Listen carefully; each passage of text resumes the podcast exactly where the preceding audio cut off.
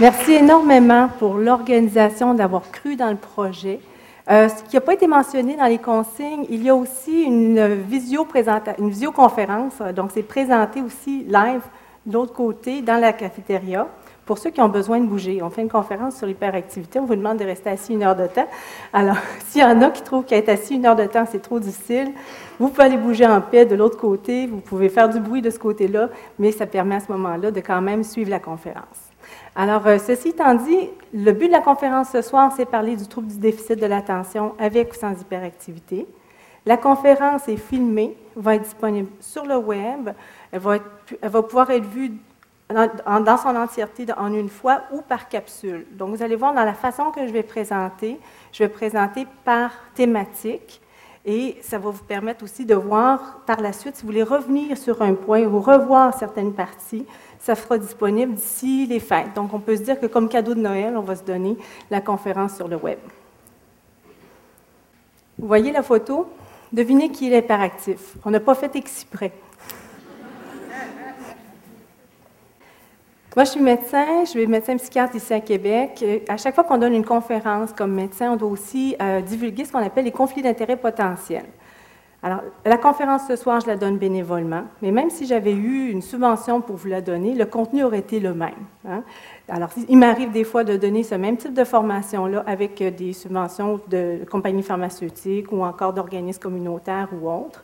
Je fais partie d'un organisme qui s'appelle la CADRA, Canadian ADD Resource Alliance. C'est un travail bénévole qu'on fait. Euh, c'est un regroupement de cliniciens pour le déficit de l'attention. On écrit conjointement des lignes directrices sur comment faire le diagnostic, comment faire le traitement.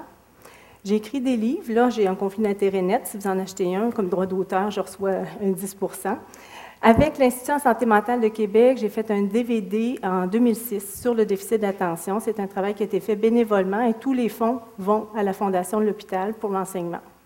J'ai aussi un site web qui est non subventionné, donc c'est moi qui le paye.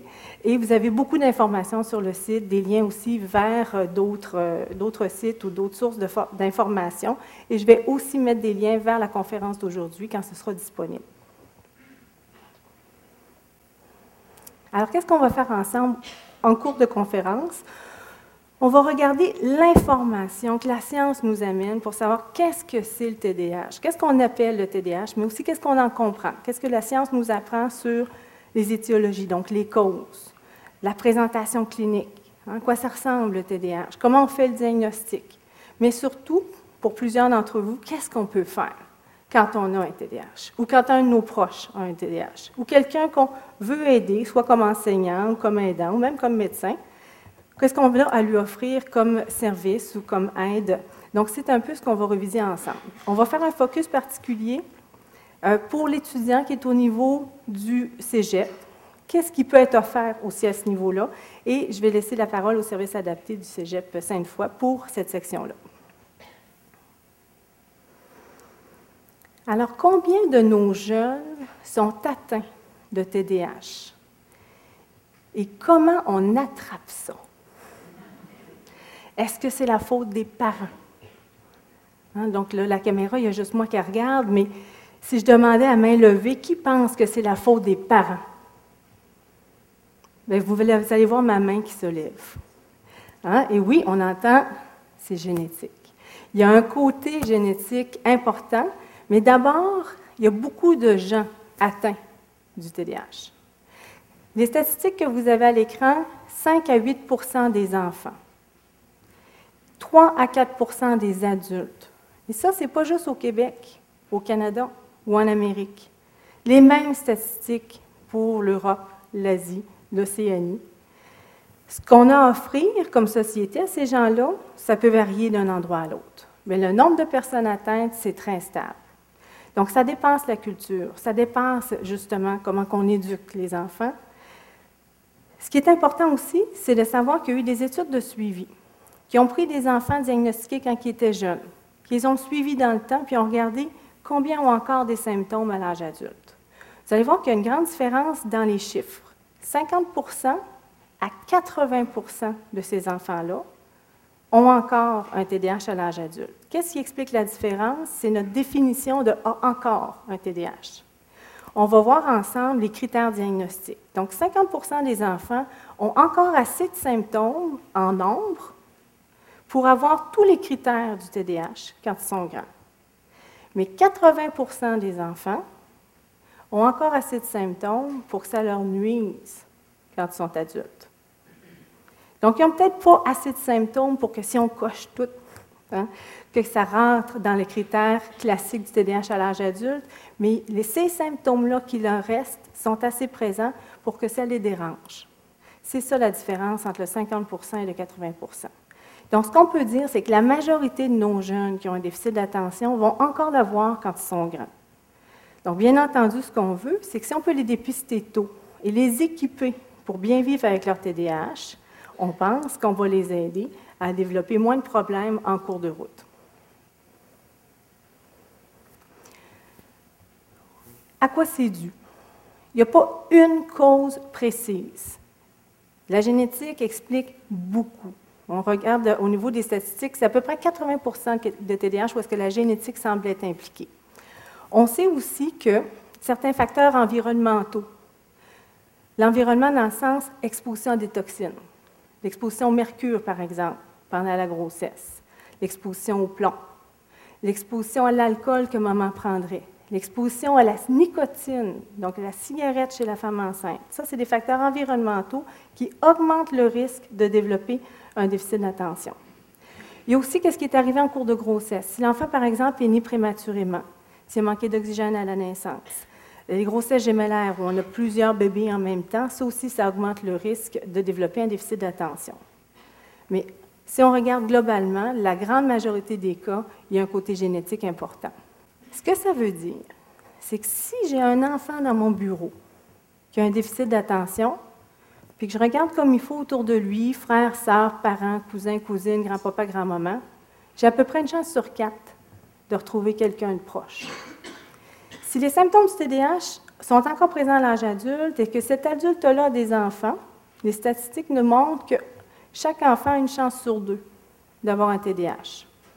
Donc, ça veut dire que quand il y a un TDAH dans une famille, on a souvent une famille où il y a plusieurs personnes qui ont un déficit d'attention.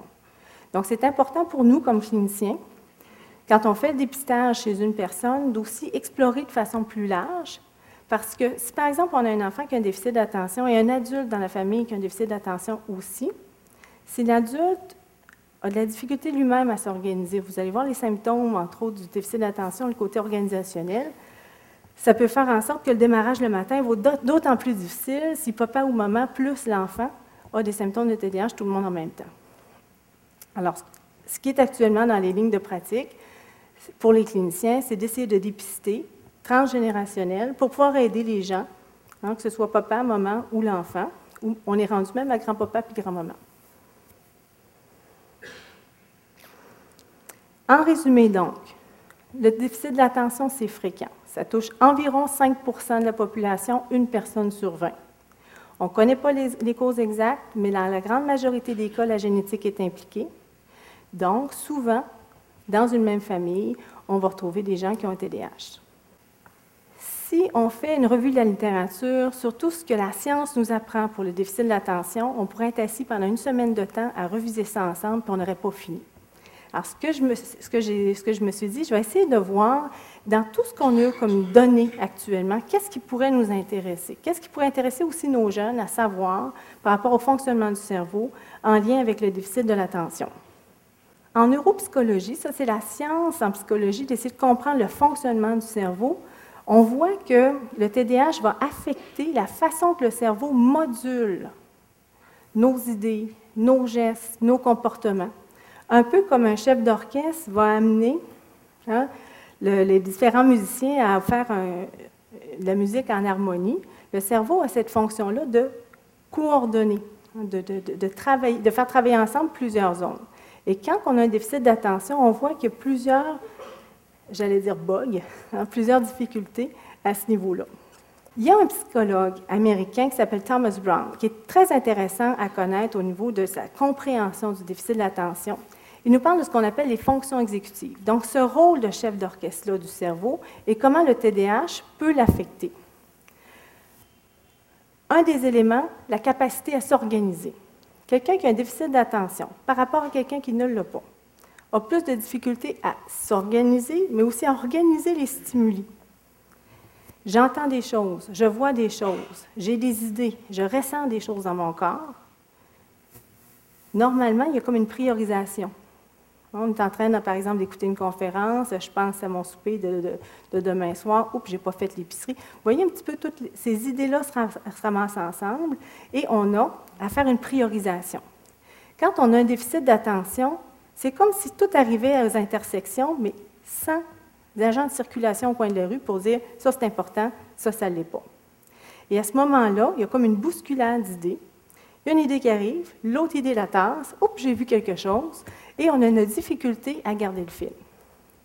Initier le travail, W c'est le travail, initier la tâche. Quand on a un déficit d'attention, c'est plus difficile de démarrer. Hein, en bon québécois, on dit starter. Une fois démarré, ça va bien jusqu'à ce qu'on s'éparpille. Et là, c'est difficile de finir.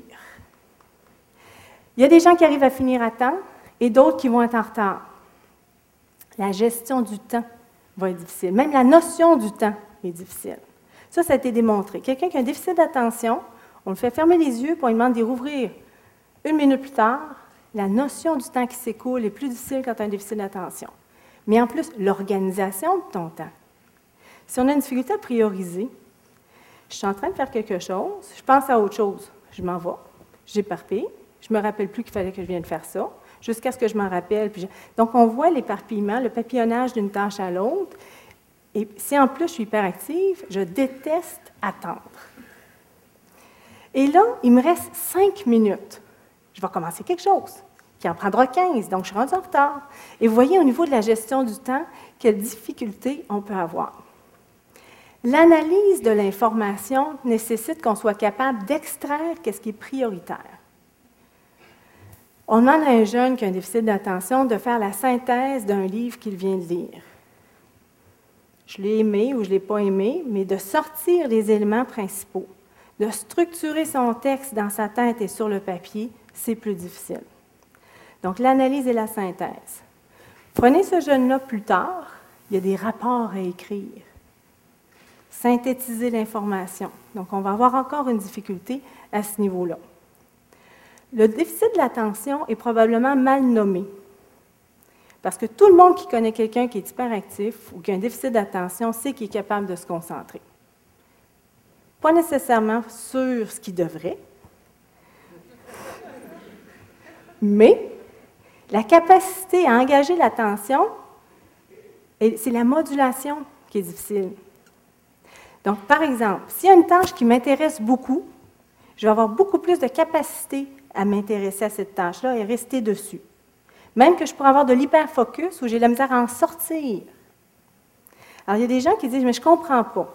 Mon jeune, vous me dites qu'il y a un déficit d'attention, il n'arrive pas à faire cinq minutes à étudier, mais il peut être une heure devant la télévision ou devant un jeu vidéo. Oui, parce que ce n'est pas du tout la même tâche. Avez-vous déjà vu un jeu vidéo qui nécessite une attention soutenue et qui n'est pas intéressant? Il ne se vendrait pas. Alors, le type de tâche qui nécessite, par exemple, quand on lit, quand on écoute une conversation ou quand on écoute un professeur, n'est pas du tout la même chose que quand on est bombardé d'informations différentes, hyper stimulantes, comme à la télévision ou un jeu vidéo, par exemple. Une chose que les gens savent moins, c'est que les gens qui ont un déficit d'attention ont la difficulté dans ce qu'on appelle la flexibilité cognitive. Rentrer dans une tâche, sortir de la tâche et revenir. Plus la tâche est là ce qu'on appelle une valence affective positive. Ça veut dire quoi ça? J'ai du plaisir à le faire. Plus j'aime ça, plus je suis capable de m'engager. Moins j'aime ça, plus c'est difficile de rentrer. Et le plus difficile, c'est de passer d'une tâche que j'aime à une tâche que je déteste ou que j'ai vraiment aucun intérêt. Et comme parent, c'est quelque chose qu'on doit comprendre, ça. Parce que si, par exemple, j'ai un jeune qui a un déficit d'attention, qui est en train de faire quelque chose qu'il aime beaucoup, puis je veux l'amener à faire quelque chose qu'il n'aime pas, il faut que je prévoie la transition. Parce que je lui dis, regarde, ferme ça, puis viens-t'en. Crise assurée. Parce que l'autre aspect, c'est la régulation des émotions, la gestion de la frustration. Pour être capable de gérer la frustration, pour être capable de gérer l'émotion, il faut être capable de se parler dans sa tête, d'avoir le temps de prendre du recul avant d'agir ou avant de dire. Et les gens qui ont un déficit d'attention, particulièrement les hyperactifs, ont de la difficulté de ce côté-là. C'est comme si le temps de réflexion est raccourci. Et ça fait ce qu'on appelle l'impulsivité, la difficulté à attendre, mais une hyper-réactivité aussi, souvent au niveau des émotions. Au niveau de l'effort, l'état de veille, de rester réveillé, il y a même des gens qui ont un déficit d'attention qui vont dire Moi, quand mon cerveau force trop fort, je m'endors. Je suis obligé de bouger pour me tenir réveillé. Un peu comme quelqu'un qui serait trop fatigué, qui est au volant puis qui cogne des clous. La personne qui a un déficit d'attention va avoir, pour certaines personnes, ils vont la difficulté à maintenir même la vigilance. Ils avoir tendance donc à s'endormir ou à perdre la vigilance en cours de tâches qui leur demandent une grosse attention ou un gros effort. La vitesse d'exécution, c'est la vitesse à laquelle je fais quelque chose. Quelqu'un qui a un déficit d'attention, en général, ne va pas plus vite ou moins vite que quelqu'un d'autre, mais s'il a appris à mieux vivre avec son déficit d'attention, puis qu'il sait que pour faire, par exemple, son examen, il est mieux de relire la question tranquillement, reviser ses réponses. Vous voyez qu'en bout de ligne, ça va lui prendre plus de temps que quelqu'un d'autre. Si cette même personne-là est rendue sur le marché du travail, fait de l'entrée de données, avant de faire send, elle va avoir à reviser. Ça va être plus long que quelqu'un d'autre. Donc, une des adaptations qu'on propose aux étudiants, qui ont un déficit d'attention et qui ont cette lenteur d'exécution-là parce qu'ils doivent se reviser et prendre plus de temps pour se lire, c'est de leur permettre d'avoir, par exemple, plus de temps pour faire leur examen. Quand on arrive sur le marché du travail, c'est rare les employeurs qui vont dire Regarde, prends le temps que ça te prend. Hein? Mais par contre, si on veut savoir qu'est-ce que l'étudiant sait et non pas la vitesse à laquelle il peut répondre, c'est une adaptation qui est très précieuse. La mémoire de travail, c'est la capacité à jongler avec l'information en temps réel. Je suis en train de faire quelque chose, ça me rappelle quelque chose, j'ai besoin de garder en mémoire. Donc, cette jonglerie-là des idées, la personne qui a un déficit d'attention, c'est plus difficile. Le rappel d'information, d'avoir accès à l'information autant qu'on en a besoin. On est par exemple en classe. Le professeur dit Toi, nomme-moi telle chose. On le sait, c'est dans notre tête en quelque part. Mais le petit moteur de recherche, le temps qu'il trouve l'information, les gens qui ont un déficit d'attention, c'est plus difficile à ce niveau-là que d'autres personnes. Tout ce que je vous ai dit là, c'est comme groupe. Ça ne veut pas dire qu'une personne qui a un déficit d'attention va avoir tout ça. Et quand on fait passer, par exemple, des tests neuropsychologiques à quelqu'un, ça ne nous permet pas de dire si cet individu-là a un déficit d'attention ou pas. Les tests en neuropsychologie vont nous permettre de faire de la recherche pour bien comprendre c'est quoi le TDAH, parce qu'on met en groupe toutes ces données-là.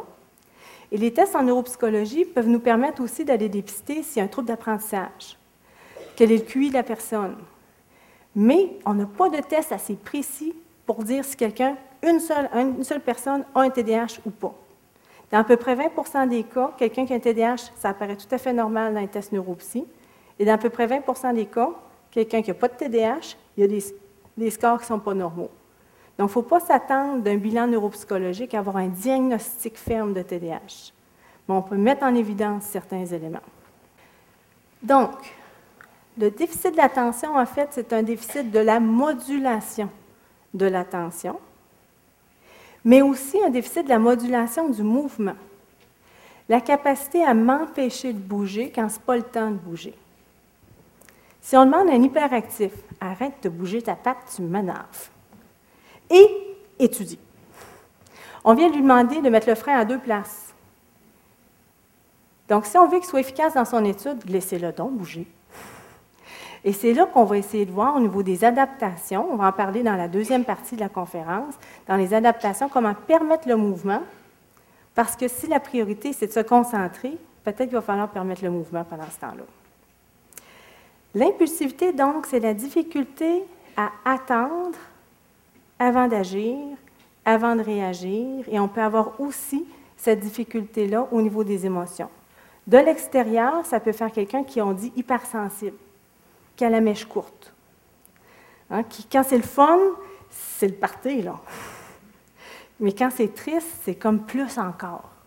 Quand ça me frustre, je suis choquée. Là, et on voit cette intensité-là. Donc, nous, comme cliniciens, des fois, les gens viennent nous consulter en disant Je pense que je suis bipolaire. Hein? Mes émotions, c'est des montagnes russes.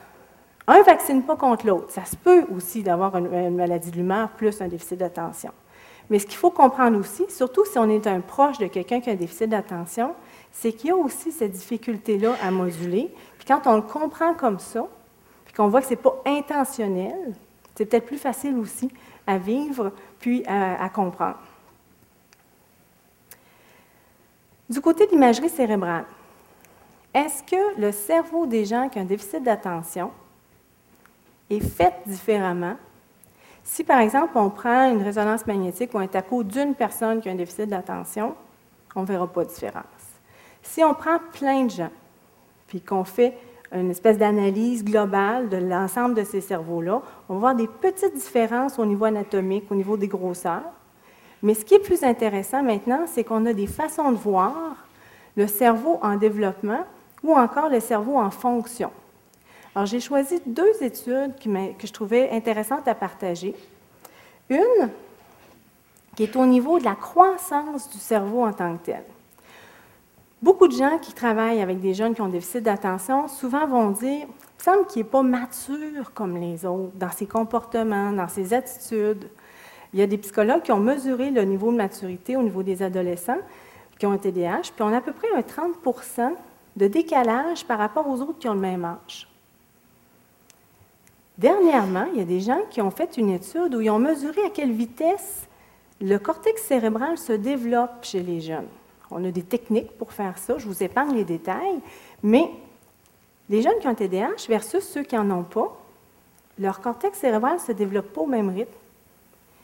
30% de différence. Je trouve ça quand même intéressant. Ça veut dire que le jeune qui a un déficit d'attention, dont le cerveau est encore en maturation, en plus d'avoir ce qu'on va parler tout à l'heure au niveau difficulté à moduler l'attention, on a aussi le côté maturation qui, pour certains, n'est pas encore au stade de son âge chronologique. Quand il va avoir 25 ans, son cerveau il a fini de maturer. Donc, rendu à l'âge adulte, ce serait intéressant d'aller voir qu'est-ce qu'on a comme différence dans le fonctionnement du cerveau des gens qui ont un TDAH versus ceux qui ne l'ont pas. Et on a des études de ce côté-là. L'image que vous voyez, c'est une image, c'est comme si on, coupait la tête ici avec l'image, bien entendu, et qu'on allait voir dans le milieu ici, en tranches comme ça, quelles zones du cerveau s'activent quand on fait faire une tâche d'attention particulière. Alors, on a des technologies pour aller voir le cerveau en fonction.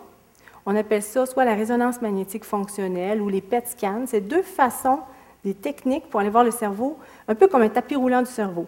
Donc, on fait faire euh, une tâche attentionnelle et on remarque après ça quelles zones du cerveau s'activent pendant que cette personne-là fait la tâche.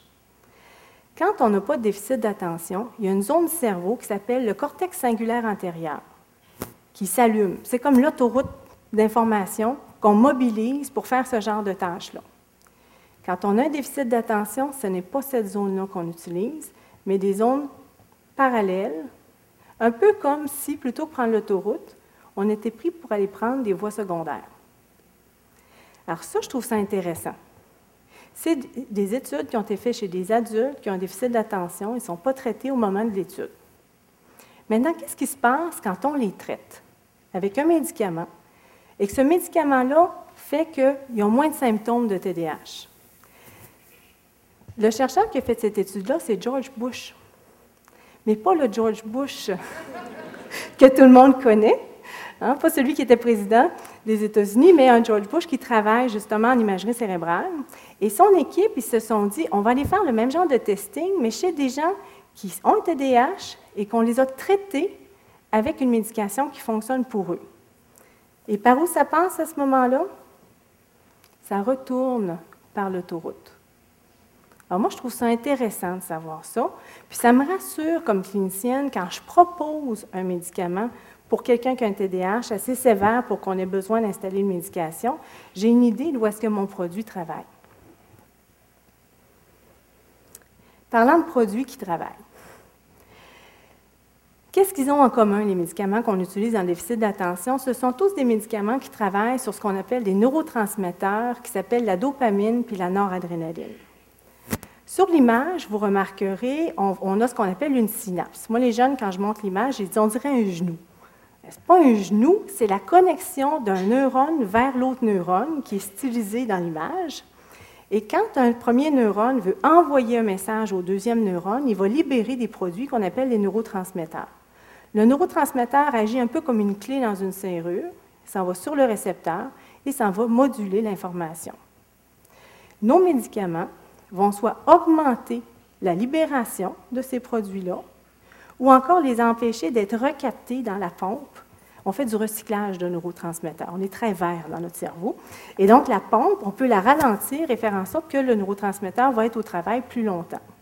On a aussi des médicaments qui vont direct sur le récepteur, un peu comme une fausse clé qui s'installe dans la serrure à la place du neurotransmetteur. Donc, nos médicaments agissent à ce niveau-là.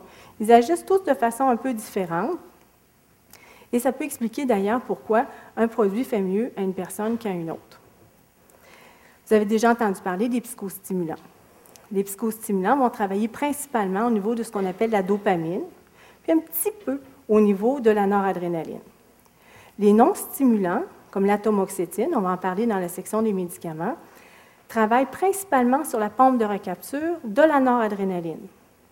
C'est cette pompe-là, par contre, qui s'occupe aussi de la dopamine dans une région spécifique du cerveau qui est en avant ici, qu'on appelle le lobe frontal. Aux États-Unis, ils ont des médicaments qui vont direct sur le récepteur, comme la guanfacine, par exemple, qui s'en va sur un récepteur, écoutez bien ça, le récepteur alpha-2 donc, pour vous, ça ne change pas grand-chose. Mais ce qui est important, c'est de savoir que ces produits-là agissent de façon différente.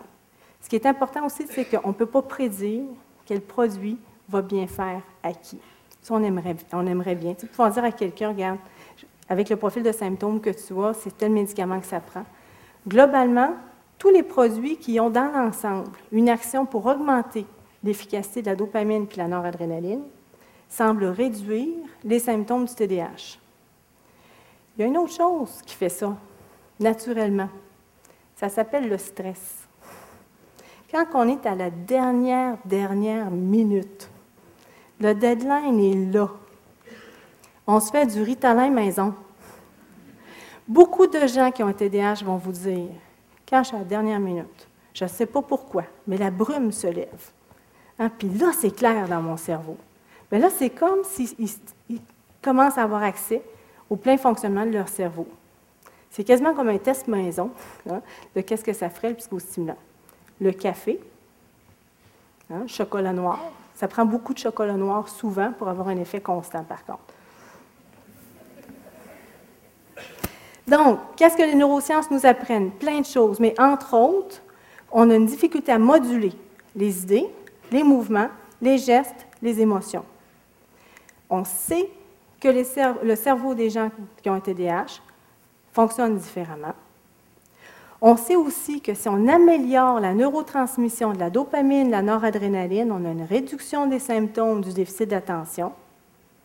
Et on se rappelle que souvent plusieurs personnes de la même famille ont un déficit d'attention. Par contre, ça ne veut pas dire qu'ils vont avoir la même réponse aux médicaments. Donc, il y a encore des choses, il y a encore des choses qui sont à, élucider. Alors, quels sont les critères diagnostiques du déficit d'attention? Est-ce que si j'ai oublié mes clés l'année dernière une fois, j'ai un déficit d'attention? La réponse est non, je suis normal. Hein? Alors, qu'est-ce qui nous amène à faire un diagnostic? J'aime beaucoup la, définition de ce jeune-là. Le TDAH, c'est un trouble qui t'énerve, qui énerve les autres autour de toi. Il avait huit ans et il expliquait à sa petite cousine qui venait d'être diagnostiquée aussi, qu'est-ce que le TDAH. J'adore sa définition parce qu'en quelque part, ça explique comment ça te dérange toi. Et aux gens qui nous disent, vous donnez des médicaments ou des traitements pour faire en sorte que les, autres, hein, les professeurs ne soient, plus dérangés. Non, le traitement, là, c'est pour la personne qui a le TDAH. Et ça, c'est hyper important pour aider cette personne-là à atteindre son plein potentiel.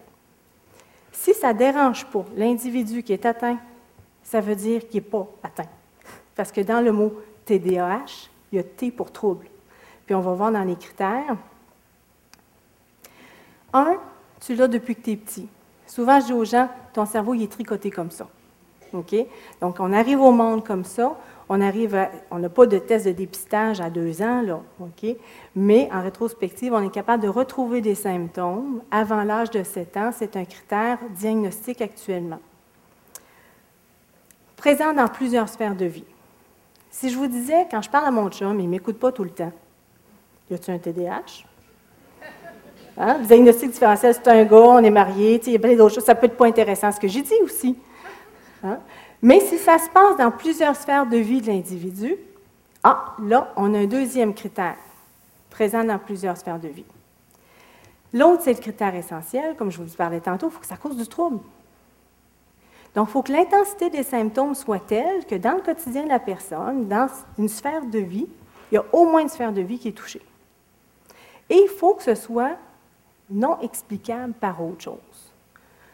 La personne qui dort mal, la personne qui vit des stress intenses, la personne qui a d'autres facteurs qui pourraient faire qu'elle a de la misère à se concentrer, bien, il faut tout éliminer ça avant d'arriver avec un diagnostic de déficit d'attention.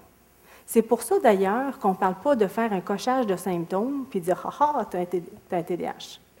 C'est pour ça qu'il faut faire une évaluation clinique par quelqu'un qui connaît ça, le TDAH. Il faut aussi faire une, évaluation médicale parce qu'on va voir aussi qu'il y a des problématiques de santé qui peuvent passer pour un TDAH. Les symptômes, c'est quoi? Ça nous prend six symptômes dans la catégorie d'inattention sur les neuf pour faire un diagnostic et ou six symptômes sur neuf d'hyperactivité impulsivité. Alors, pour l'inattention, prête difficilement attention aux détails. A de la misère à soutenir son attention. Ne semble pas écouter quand on lui parle. Ce n'est pas juste ton mari, là. OK? Donc, ça ressemble à quoi dans le quotidien? Quand tu fais des erreurs d'inattention, là, c'est sur des choses banales. J'ai un étudiant que je suis, il a eu 50% à son examen. Toutes ses réponses étaient bonnes, mais il n'a pas tourné sa page. C'en est une erreur d'inattention, ça. Un chèque pas signé. Alors, vous voyez, ça peut avoir, c'est une petite affaire, c'est une ligne pas remplie, mais hein, ça change quelque chose. Alors, donc, des erreurs d'inattention. La difficulté à soutenir son attention, ça peut être dans une conversation, ça peut être dans la lecture, mais ça prend une attention soutenue. Donc, on n'est pas dans l'action-réaction d'un jeu vidéo, par exemple. Ne semble pas écouter quand on lui parle. Si vous parlez à un adulte qui a un TDAH, ça fait longtemps qu'il a appris à avoir l'air d'écouter il a trouvé des trucs. Alors, dis-moi dans ça, là, je t'ai perdu. Donc, il faut être très intime avec quelqu'un qui a un TDAH adulte pour s'en rendre compte. Mais l'adulte, il est capable, lui, de vous le dire j'ai perdu le fil. Donc, moi, comme clinicienne, souvent, cette question-là, je la retransforme en disant est-ce que vous perdez le fil dans une conversation? Est-ce qu'il y, il y a des moments où est-ce que vous en manquez? Ne se conforme pas aux consignes. Ce n'est pas un problème d'intention. J'avais l'intention de le faire, mais je n'arrive pas à le faire. Donc, ce n'est pas un problème non plus de compréhension de la consigne, parce que si c'est un problème de compréhension, on va être plus dans le registre du trouble d'apprentissage. Donc, j'ai la misère à me mettre en action, à faire la consigne, à, rester dessus et à la terminer. C'est ça que ça veut dire, cet item-là. Planifier, organiser. J'ai la misère à me faire un plan dans ma tête, mais aussi à le suivre, parce que je m'éparpille, parce que je perds le fil. J'évite, je fais à contre-cœur, je procrastine. En québécois, je brette. J'attends la dernière minute. Et comme on disait tout à l'heure, quand on est à la dernière minute, qu'est-ce qui se passe? Souvent, le stress nous permet de mobiliser un peu plus notre dopamine puis notre noradrénaline, puis on est plus efficace. D'autres personnes, par contre, sont plus anxieuses. À la dernière minute, c'est encore pire. Donc, il faut voir que ce n'est pas tout le monde qui a un TDAH qui, à la dernière minute, est plus fonctionnel mais c'est presque la carte de visite de quelqu'un qui a le TDAH de faire les choses à la dernière minute. Perdre ces choses. Pour perdre tes choses, il a fallu que tu les égares avant. Et en général, quand je demande à un adulte est-ce que vous perdez vos choses, il dit non, je ne perds plus mes choses. Combien de temps par jour vous perdez à chercher vos choses que vous avez égarées? Parce que j'ai perdu, je les retrouve à un moment. Alors, c'est là qu'il faut voir l'impact. Et qu'est-ce qu'on a mis en place aussi pour compenser? Souvent, on apprend au fur et à mesure qu'il faut faire un effort volontaire pour mettre les choses à une place précise. Quelqu'un qui n'a pas de TDAH, ça se fait sur un mode automatique. Mais quelqu'un qui a un TDAH, il faut mettre le frein à puis l'appliquer. Alors, combien de temps je perds? En quel impact que ça a? Euh, ça peut être aussi que j'ai oublié de la porter. Je suis au bureau, mais mon ordinateur est à la maison. Euh, moi, je voudrais bien vous payer, mais mon porte-monnaie est chez nous. Euh, vous voyez, donc, ce n'est pas égaré, c'est un oubli. Je pense que je sais où est ma carte de crédit. Je pense qu'elle est au dernier magasin où j'étais. OK? Je ne l'ai pas tout à fait perdu encore. Mais voyez le trouble que ça peut faire dans le quotidien. Distrait par les stimuli externes, ce que je vois, ce que j'entends, je rajouterais presque mes propres idées. Hein? Alors, les stimuli externes, pour s'y adapter, qu'est-ce qu'on va faire? Casse d'écoute. Se couper des sons ou s'en mettre pour se faire un bruit de fond. Il y a plein de parents qui disent Je ne comprends pas, ils étudient avec du Metallica dans la tête. Bien, si ça coupe des sons et ça le concentre, tant mieux. C'est même une adaptation qu'on peut permettre pendant l'examen, en autant qu'on contrôle le contenu de la musique. Hein? Donc, on s'isole ou on met un bruit de fond. Il y a des gens qui travaillent mieux avec la télé ouverte. Il y a d'autres qui travaillent mieux avec pas de bruit autour. Il y a des gens qui travaillent mieux avec un petit mouvement. J'ai une de mes patientes, elle m'a dit Moi, depuis que j'ai un aquarium dans mon bureau, je fonctionne mieux. Il y en a d'autres qui m'ont dit Moi, si j'avais un aquarium dans mon bureau, je pognerais le fixe sur le poisson. Donc, il faut trouver la solution qui permet justement de compenser pour ça. Un des éléments, quand on parle d'adaptation pour le jeune dans ses examens, s'il est très sensible aux stimuli externes, à chaque fois que quelqu'un tousse, à chaque fois que quelqu'un bouge, quelqu'un qui est face sur sa feuille, ça lui prend cinq minutes pour revenir sur la sienne, mais il est peut-être mieux de faire son examen dans un local à part. Donc, il y a des adaptations comme ça à lesquelles on peut penser. Les oublis, bien, il y a bien des gens qui, depuis qu'on a des agendas électroniques, tous les téléphones intelligents, disent c'est mon meilleur ami depuis que je maîtrise cet outil-là. Donc, si on regarde au niveau des oublis, les post-it, je ne veux pas marquer, faire euh, du placement de produits, là, mais post-it, tout le monde connaît ça. Donc, se faire des mémos, se faire des listes pour essayer de compenser justement cet item-là. En passant, le TDAH, ce n'est pas un problème de mémoire. Les gens qui ont un TDAH ont une excellente mémoire. C'est la mémoire de travail. C'est de s'en rappeler au bon moment la difficulté. L'hyperactivité, quand on est jeune et qu'on est hyperactif, on n'a surtout pas besoin d'être docteur pour faire le diagnostic d'hyperactivité dans le sens de le voir. C'est un symptôme qui est visible. La patte qui bouge, la difficulté à rester assis. Euh, l'enfant, moi j'ai quatre enfants, j'en ai deux qui ont un TDAH, donc je peux en parler aussi comme maman. J'en ai un quand je le cherchais dans la cour d'école ou au parc, je ne cherchais pas à terre. Je cherchais dans les airs. Il était grimpé en quelque part. je ne pouvais pas dire où es-tu, c'est où es-tu? Hein? Donc, quand on parle cours, grimpe, c'est ça, le côté hyperactif. En général, avec l'âge, l'adulte qui est encore hyperactif, il a plus une bougeotte, une grouillotte, mais il n'est plus en train d'être grimpé, là. C'est moins pire. Mais en général, il va chercher des sports qui bougent, un type de travail qui bouge, puis il va avoir trouvé une façon de s'y adapter. Donc, c'est rare que la personne adulte consulte pour le côté hyperactif en tant que tel. L'impulsivité qui vient avec l'hyperactivité, par contre, ça aussi, ça peut te mettre dans le trouble longtemps. L'impulsivité qu'on parle verbale, quand, quand, tu penses à voix haute, pas de filtre, il y a des choses, là, pensez à votre dernière semaine, il y a des choses que vous avez gardées dans votre tête, puis ça a été une bonne chose. Bien, quand tu dis tout ce que tu penses à voix haute, ça peut te mettre dans le trou. Quand tu dépenses de façon impulsive, si tu conduis ta voiture de façon impulsive, si tu conduis ta vie sexuelle de façon impulsive, il peut y avoir des conséquences dans tous ces aspects-là. Si tu prends des décisions impulsives sur, par exemple, ton emploi, ton couple, donc c'est tous des aspects qui peuvent avoir des conséquences et qui font que les adultes, pour cet aspect-là, vont, consulter. Mais en général, la bougeotte en tant que telle, c'est quelque chose pour lequel les grands se plaignent moins. Les items dans nos listes sont plutôt des items pour les enfants, mais au niveau de l'adulte, donc on peut avoir cette impulsivité-là dans plusieurs aspects de la vie. Auto-gérer son impulsivité, c'est très difficile. Parce que biologiquement, la personne qui a un déficit d'attention, le time-out, il y a de la, difficulté à le faire. Et il y a des gens pour qui une médication, ils ont réussi à trouver des stratégies compensatoires pour le reste, mais qui vont dire, regarde, pour mon impulsivité, là, j'ai vraiment besoin de quelque chose, j'ai besoin d'un frein. L'évolution des symptômes, l'hyperactivité en général a tendance à s'atténuer avec l'âge, l'impulsivité aussi, mais les conséquences d'être impulsif peuvent avoir encore une grande portée. Mais l'inattention a tendance à être à peu près la même tout le temps. Mais qu'est-ce qui arrive quand on grandit?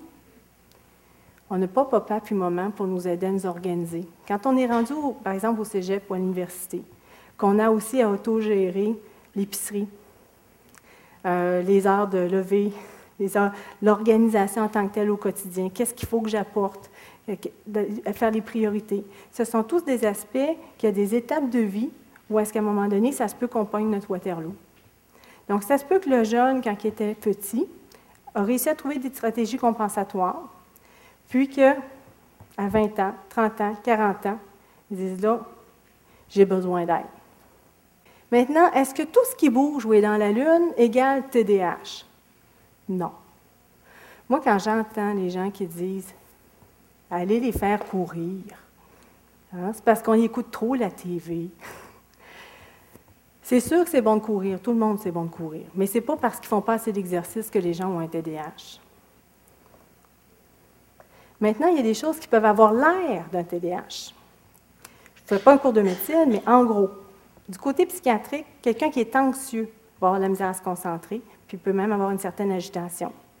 Quelqu'un qui a une maladie de l'humeur, que ce soit une dépression ou une maladie bipolaire, va avoir des variations dans sa concentration et même dans sa modulation du mouvement quelqu'un qui entend des voix, qui est psychotique, ben, sa concentration ne sera pas bonne, c'est clair. Sur le plan relationnel, les gens qui ont un trouble de personnalité ont aussi une grande impulsivité. Quelqu'un qui a un trouble d'apprentissage, qui a de la misère à comprendre, par exemple, l'information qui est donnée, va perdre le fil aussi. Puis, à un moment donné, c'est comme si, mettons, tu écoutes un, film dans une langue que tu ne connais pas, tu n'as plus envie de l'écouter à un moment donné tu as envie de jaser, tu as envie de faire autre chose. Mais si tu es dans un cours où est-ce que tu ne comprends pas ce qui se dit en avant, ça se peut qu'à un moment donné, tu commences à être plus hyperactif. Mais en fait, ce n'est pas le TDAH du tout. Du côté médical, quelqu'un qui a eu un traumatisme crânio-cérébral, on en parle beaucoup, par exemple, nos jeunes qui jouent au hockey, au football ou d'autres, et qui ont des commotions cérébrales à répétition, peuvent développer un tableau qui ressemble beaucoup au TDAH. Les gens qui ont l'épilepsie ont plus souvent du TDAH aussi. L'apnée du sommeil peut passer pour un trouble d'attention, surtout si fait une apnée du sommeil qui est là depuis longtemps puis qui n'avait pas été dépistée. Quelqu'un qui prend de la drogue, le cannabis par exemple, ça n'aide pas la concentration. Il y en a qui disent que ça me calme, hein, mais ça calme trop les neurones justement. Et ça peut faire que la concentration va s'altérer. Ça peut aussi faire que les comportements vont changer. Donc, nous, comme médecins, quand on fait l'évaluation, on a tout ça en tête et on doit faire un bon examen sur tous ces aspects-là. Maintenant, il y a ce qu'on appelle le pseudo-TDAH. Le pseudo-TDAH, c'est quelqu'un qui veut trop faire d'affaires dans sa journée. On a tous déjà vécu ça. Le problème, c'est que si tu es dans une situation où est-ce que ça se chronicise, tu vas en faire des oublis. Tu vas tourner les coins ronds. Tu vas commencer à être éparpillé. Tu n'arrives pas à trouver tes priorités. Puis, tu consultes ton docteur en disant J'arrive pas à me concentrer. Alors, nous autres, comme médecins, on va aussi avoir en tête le pseudo-TDAH. Et vous savez, c'est quoi le traitement de ça? Hygiène de vie. Hein? on reprend une vie normale. Ça peut vouloir dire faire des choix, des choix de carrière ou d'autres choses, mais à ce moment-là, on n'est pas du tout dans le TDAH, puis surtout pas dans la médication pour faire qu'on va faire encore plus d'affaires dans notre journée. Maintenant, le TDAH ne vaccine pas contre d'autres problématiques. Alors, on a ce qu'on appelle le TDAH simple et le TDAH complexe. Le TDAH simple, c'est quand tu as juste ça. Le TDAH complexe, c'est le TDAH plus autre chose. Et le plus autre chose, il peut être par exemple le trouble d'apprentissage. Ça peut être aussi une pathologie psychiatrique comme la dépression, la maladie bipolaire, de l'anxiété. Ça peut être un problème comportemental comme le trouble d'opposition avec provocation. La moitié des enfants qui ont un TDAH ont un trouble d'opposition avec provocation. Le trouble envahissant du développement, ça ne vaccine pas contre le TDAH. Et c'est particulièrement difficile à faire au niveau du diagnostic différentiel, aussi faire la part des choses, qu'est-ce qui est dû à quoi. Quand quelqu'un consomme, en plus de prendre le TDAH, il a de la misère à se concentrer, puis qu'il a de la misère au niveau de ses comportements, qu'est-ce qui est dû à quoi? Hein, on, doit se faire une tête aussi de ce côté-là. Une chose qui est intéressante à savoir, on parlait de maturation neuronale. les gens qui ont un déficit d'attention, en moyenne, ont plus aussi de problèmes de, maturation au niveau des fonctions d'élimination, comme le pipi ou lit, par exemple. Pas tout le monde, mais ça, arrive plus souvent dans la population de gens qui ont un TDAH d'avoir des problèmes de pipi ou lit plus tard. Bien, pas à 20 ans, là, mais plus tard au niveau du primaire. La coordination. On voit plus de gens qui ont des problèmes de coordination dans la population qui ont un TDAH que dans la population générale. On voit aussi plus de troubles du sommeil. Il y a eu une étude dernièrement qui a été publiée chez les adultes qui ont un TDAH, 75% ont des problématiques de sommeil. Alors, prenez quelqu'un, empêchez-le de dormir, puis regardez sa concentration, comment ça va. Imaginez-vous si en dessous de ça, il y a aussi un TDAH. Donc, le sommeil, c'est quelque chose d'important. Quand on a de l'anxiété, il faut distinguer l'anxiété qui peut être secondaire au fait d'avoir un, déficit d'attention. Puis là, je suis anxieuse par rapport à ma performance à l'école, par exemple. Est-ce que je vais encore avoir un échec? Est-ce que ça va bien se passer? Est-ce que je vais être encore en retard? Versus la maladie anxieuse, qu'on appelle comme le trouble d'anxiété généralisée, les attaques de panique. C'est des choses qu'on doit distinguer parce que ce n'est pas la même chose. On a aussi ce qu'on appelle le trouble d'obsession-compulsion, qui est une maladie anxieuse. Mais on a aussi la personne qui a un TDAH que si je ne le mets pas là, je le perds. Et donc, on va avoir à faire la distinction entre celui qui a des rituels, des obsessions où est-ce qu'il faut que ce soit selon certains ordres, versus celui qui a un TDAH qu'il faut que ce soit là parce que sinon, je me désorganise. Si on identifie qu'il y a un TDAH plus une dépression ou un TDAH plus un trouble anxieux, on va avoir à prioriser par lequel on commence au niveau du traitement. Et la question qu'on doit se poser, c'est lequel aujourd'hui nuit le plus? Et là, à ce moment-là, comme médecin, on va prendre nos algorithmes de traitement. Si c'est la dépression, ce sera ça. Si c'est l'anxiété, ce sera ça. Et si c'est le TDAH, ce sera ça en priorité. Si c'est de la maladie bipolaire, c'est clair que c'est de la spécialité et qu'on commence par la maladie bipolaire pour le traitement parce que tous les traitements du TDAH peuvent décompenser la maladie bipolaire puis l'aggraver. Donc, si on a une maladie bipolaire plus du déficit d'attention, c'est clair qu'on on doit consulter un spécialiste à ce niveau-là. Donc, si on résume, critères diagnostiques. Le TDAH nous entraîne dans des difficultés d'attention, de gestion du mouvement, la bougeotte, et d'impulsivité. C'est au long cours et ça doit causer du trouble. Et ça doit pour faire un diagnostic, on doit être capable aussi d'éliminer les autres pathologies qui peuvent ressembler au TDAH et aussi voir si en plus du TDAH, on n'a pas quelque chose par-dessus. Dans notre jargon, on appelle ça de la comorbidité. Les impacts fonctionnels. Un jeune qui a un TDAH. Et là, ce n'est pas une promesse que tout jeune qui a un TDAH va avoir tout ça. OK? C'est statistiquement le risque est plus élevé. OK? Donc, je ne veux pas vous sortir d'ici en disant, mais mon Dieu, c'est épouvantable. Mais en quelque part, je veux aussi que vous voyez l'impact que ça peut avoir d'avoir un TDAH par rapport à quelqu'un qui n'en a pas. On a plus de difficultés d'apprentissage, mais il y a des gens qui ont un TDAH qui n'ont pas de misère à l'école. Plus d'échecs scolaires, l'estime de soi, dès le primaire, on voit des jeunes qui ont une difficulté au niveau de l'estime de soi, plus de dépression, plus d'anxiété, des troubles d'opposition et plus d'accidents trois fois plus d'accidents qu'il faut réparer l'enfant. on parle de trauma crânien, on parle de fracture, on parle de points de suture. Plus grand, à ces problématiques-là vont se rajouter le décrochage scolaire éventuellement si tu as eu beaucoup de difficultés à l'école. La dépression, la tranche d'âge où est-ce que le jeune qui a un TDAH est le plus en risque pour le suicide, c'est adolescent. Avoir le TDAH fait qu'il est plus impulsif. Être adolescent en soi fait qu'il est plus impulsif. Et quand tu es déprimé, tu ne vois pas comment tu vas t'en sortir. Donc, un jeune qui a un TDAH et qui est déprimé, c'est important de consulter, c'est important de poser les questions par rapport au risque de suicide. L'autre problématique qui peut s'installer à l'adolescence, c'est la toxicomanie. Et le premier toxique qu'en général le jeune va prendre, c'est la cigarette. Ensuite, c'est un peu comme la porte vers d'autres prises de toxiques. D'autres types d'accidents. On avait les accidents quand il était petit en tricycle, mais là, il y a un volant. Un scooter ou une voiture. Trois fois plus d'accidents de la route chez nos jeunes conducteurs qui ont TDAH. Et en passant, les jeunes qui ont TDAH et qui sont traités efficacement, ça remet le risque à la population générale. Ça, c'est la bonne nouvelle. Grossesse non planifiée, ça, c'est un autre genre d'accident, mais qui a une portée longue. Hein. Donc, c'est important aussi d'y penser. Chez le grand, il arrive sur le marché de l'emploi, plus de difficultés à maintenir son emploi, à avoir un emploi rémunérateur pour le, le niveau de scolarité qu'il a. Et en moyenne, il y a un an de moins de scolarité que quelqu'un qui n'a pas de TDAH pour le même potentiel. Ça, ça a un impact socio-économique énorme. Encore là, le risque au niveau dépression, anxiété, sur le plan relationnel. Les gens qui ont un déficit d'attention, en général, c'est des super bonnes personnes. OK? Mais vivre avec quelqu'un au quotidien qui a un déficit d'attention sévère, c'est tout un challenge. Fait que sur le plan relationnel, autant comme parent que comme enfant, comme couple. Donc, il y a ce côté-là qui est important. Consommation, on en parlait tout à l'heure.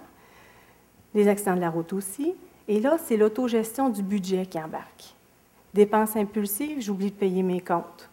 Ça ne va pas bien ensemble. Donc, quand on regarde tous les impacts, c'est des choses qu'on doit regarder. Conduite automobile, on sait qu'on a plus d'accidents, plus de problèmes au niveau des règles de conduite, passer un feu rouge, les stops, euh, suspension de permis, dans les jeunes conducteurs que chez ceux qui ont TDAH versus ceux qui n'en ont pas. Donc, on se rappelle, le TDAH, c'est chronique, ça peut avoir des impacts importants. Et quand on fait l'évaluation, ce n'est pas juste du cochage de symptômes, c'est d'aller voir cette personne-là, elle a quoi comme impact dans sa vie. Et là, ça va nous permettre de cibler où est-ce qu'on intervient et de quelle façon. Les habitudes de vie, rapidement. Est-ce que le TDAH peut modifier nos habitudes de vie? Et est-ce que ça peut influencer l'expression du TDAH? Vous devinez que oui. Au niveau du sommeil, on a plus de difficultés à s'endormir, mais aussi à aller se coucher. Se coucher, c'est plate. Il y a des gens qui procrastinent pour aller se coucher, qui font autre chose. Et à ce moment-là, on a une déprivation de sommeil, avec quelqu'un qui a la misère à se lever le lendemain matin. Alors ça, c'est des choses qu'on doit vérifier. Et des fois aussi, pour ceux qui sont comme en jet lag, qui ont de la misère vraiment à aller s'endormir le soir, on va utiliser euh, un produit naturel qui s'appelle la mélatonine pour les aider à embarquer dans le bon cycle et on en parlera dans la section du traitement. Activité physique, c'est bon pour tout le monde. C'est clair, un cerveau actif fonctionne mieux qu'un cerveau sédentaire. Donc, quelqu'un qui a un TDAH, tu n'as pas le choix bouge. OK? L'alimentation. Bien manger, c'est bon pour tout le monde aussi. Il y a de plus en plus de littérature par rapport aux, oméga 3, les huiles de poisson par exemple. Les oméga 3 d'origine marine seraient plus efficaces que les oméga 3 d'origine végétale. Est-ce qu'on doit prendre des suppléments? Est-ce qu'on ne devrait pas en prendre? C'est une bonne question. À date, dans les suppléments alimentaires, il y a une marque seulement qui s'est démontrée différente du placebo dans le TDAH. Je vous ai mis la marque euh, sur la diapositive. Ça s'appelle Equazen IQ. Il y a peut-être d'autres marques qui sont intéressantes, mais ils n'ont pas été testées scientifiquement pour démontrer qu'ils fonctionnent. Le tabagisme, on a plus de tabagisme chez nos jeunes qui ont un TDAH, plus de difficultés à arrêter de fumer et ils commencent plus jeunes. Une des hypothèses, c'est a dans le tabac. La nicotine, ça travaille où je vous ai montré tout à l'heure sur la synapse c'est un psychostimulant. Alors, je ne dis pas aux gens commencent par des patchs puis fument ensuite. OK? Mais je vais comprendre qu'ils ont plus de misère à arrêter de fumer que quelqu'un d'autre. Abus de substance, super important. La personne qui a un TDAH, qui en plus consomme, c'est pas évident pour son cerveau. Donc, on va essayer de travailler sur les deux fronts. Baisser la consommation, puis essayer de voir s'il y a une partie de l'abus de substance qui est une forme d'autotraitement pour arriver à se calmer. Puis on va essayer de jongler à ce niveau-là. Mais il ne faut pas avoir l'illusion que traiter le TDAH va faire qu'il n'y a plus de problème de consommation. Il faut vraiment traiter les deux de front.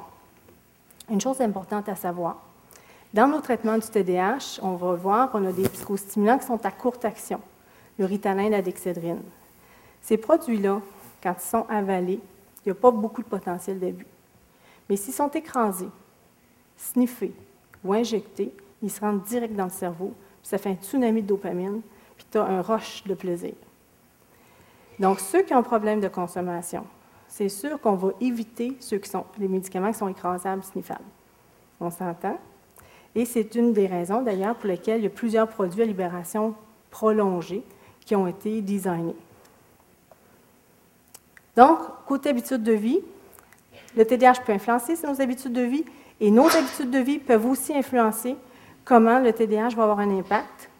Et c'est clair qu'une bonne alimentation, viser un sommeil récupérateur, avoir, euh, faire de l'exercice physique, éviter tout ce qui est abus, puis abus, là, ça peut être le temps d'écran aussi, hein, euh, va aider la personne qui a un déficit d'attention. Le clinicien qui est formé pour faire le diagnostic du TDAH, comment il va procéder? On se rappelle, tout ce qui bouge ou tout ce qui est dans l'une, ce n'est pas égal au TDAH. Donc, on doit avoir en tête tout ce qu'on appelle le diagnostic différentiel, donc tout ce qui peut ressembler au TDAH et tout ce qui peut être aussi qu'on appelle comorbide, c'est-à-dire associé au déficit d'attention. Souvent, la personne qui a un TDAH ou ses proches arrivent dans notre bureau en mode urgence. On est en situation de crise à l'école, on est en situation de crise au bureau, on est en situation de crise familiale, et là, il faudrait une solution hier. Le TDAH, il est là depuis que tu es tout petit, il va être encore là demain, il va être encore là l'année prochaine. Ça ne veut pas dire qu'on ne fera rien tout de suite, mais il faut un peu désengorger le mode urgence parce qu'il va falloir prendre le temps. Prendre le temps de faire l'évaluation, prendre le temps aussi d'installer des, des techniques d'intervention qui vont être efficaces et ça, ça ne se fait pas de façon magique en quelques fois ou en quelques semaines. Alors, le parent, par exemple, qui arrive avec l'illusion que si on a un diagnostic clair de TDAH au mois de mai, qu'on installe la médication, puis que son enfant qui est en échec scolaire va réussir son année, le TDAH, là, quand il est bien traité par la médication, c'est comme une paire de lunettes qui te permet de voir, mais ça ne t'apprend pas à lire. Hein, donc, il va avoir tout à installer, ces stratégies-là. Donc, diagnostiquer, ce n'est pas une urgence, mais on peut comprendre qu'il y a des urgences sociales associées aux impacts du TDAH. Alors, est-ce qu'il y a une prise de sang pour le TDAH? Vous savez, par exemple, dans le diabète, on peut faire une mesure de taux de sucre puis avoir une bonne idée si la personne est diabétique ou pas. Alors, il n'y a pas de prise de sang pour savoir si quelqu'un a un TDAH ou pas. Il n'y a pas non plus d'imagerie cérébrale. Même les tests les plus sophistiqués pour faire un diagnostic de TDAH. Alors, si vous avez un clinicien qui vous propose un test spécial pour faire un diagnostic de TDAH, éloignez-vous. OK? C'est de l'arnaque. Actuellement, avec ce qu'on a, on n'a pas de données qui nous permettent de dire qu'un certain type de PET scan ou un certain type d'électroencéphalogramme ou des choses comme ça permettrait de faire un diagnostic de TDAH. La même chose, une évaluation neuropsychologique ne vous donnera pas un diagnostic de déficit d'attention. Par contre, ça nous permet de faire le tour. Est-ce qu'il y a un trouble d'apprentissage? Quel est le QI? Est-ce qu'il y a des choses qu'on peut quand même mesurer? Oui, mais ce n'est pas l'évaluation neuropsy qui est essentielle au diagnostic. C'est une évaluation clinique. Et évaluation clinique veut dire poser des questions. Aller rechercher, est-ce que les symptômes étaient là dans la petite enfance jusqu'à maintenant? Quels ont été les impacts? Est-ce qu'il y a d'autres problématiques associées? Où est l'atteinte fonctionnelle? Quelles sphères de vie sont touchées? Ça arrive à qui? Dans quel environnement? Y a-t-il des stresseurs là? Quelles sont les stratégies qui ont été mises en place jusqu'à maintenant? Qu'est-ce qui a fonctionné? Qu'est-ce qui n'a pas fonctionné? Et aussi une question qu'on oublie souvent de poser, nous les cliniciens, c'est dans quoi tu es bon? C'est quoi tes champs d'intérêt? Parce qu'on va avoir, je dirais, à guider aussi. Guider le jeune vers, par exemple, un processus d'étude dans une branche ou dans un autre. Guider l'adulte qui a à se positionner par rapport à son emploi, par exemple. Donc, on a, on a vraiment, je dirais, intérêt à poser cette question-là. Ah, donc, où sont tes forces? Parce qu'on doit en tenir compte dans notre plan d'intervention. Puis ça fait du bien aussi, surtout si, mettons, tu es, un petit poulon, OK? Fait une heure que tes parents sont là, ils parlent avec le docteur de tout ce qui ne va pas bien. On peut-tu prendre cinq minutes pour parler de qu'est-ce qui va bien? Au Canada, on s'est donné des outils communs pour travailler. On s'est donné des, on a un guide de pratique. On a un guide de pratique québécois, puis on a un guide de pratique canadien. La particularité du guide de pratique canadien, c'est qu'il est fait par des cliniciens pour des cliniciens, où on a regroupé de l'information sur qu'est-ce que le TDAH, comment faire le diagnostic, comment faire le traitement, et on y a mis aussi des outils pour être capable de mesurer les symptômes. C'est des grilles, hein, c'est des questionnaires. Pas dans le but que quelqu'un fasse le questionnaire, puis après ça, il mal ça, puis il reçoit un diagnostic. Remplir un questionnaire, c'est un peu comme prendre la température de quelqu'un.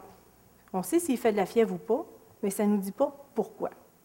Le rôle du clinicien, c'est vraiment d'aller voir le pourquoi derrière le symptôme. Le symptôme est là, OK, mais maintenant, qu'est-ce qui l'explique le mieux?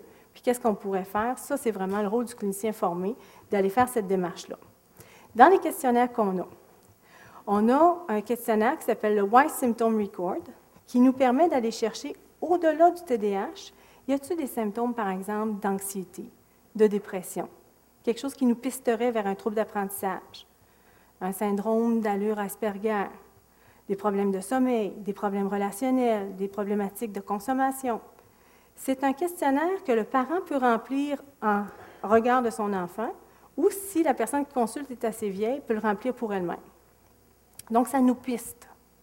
Ça ne fait pas un diagnostic en soi, mais ça nous piste dans les sphères qu'on doit regarder ensuite. On a aussi un questionnaire qui mesure les impacts fonctionnels dans les sphères de vie.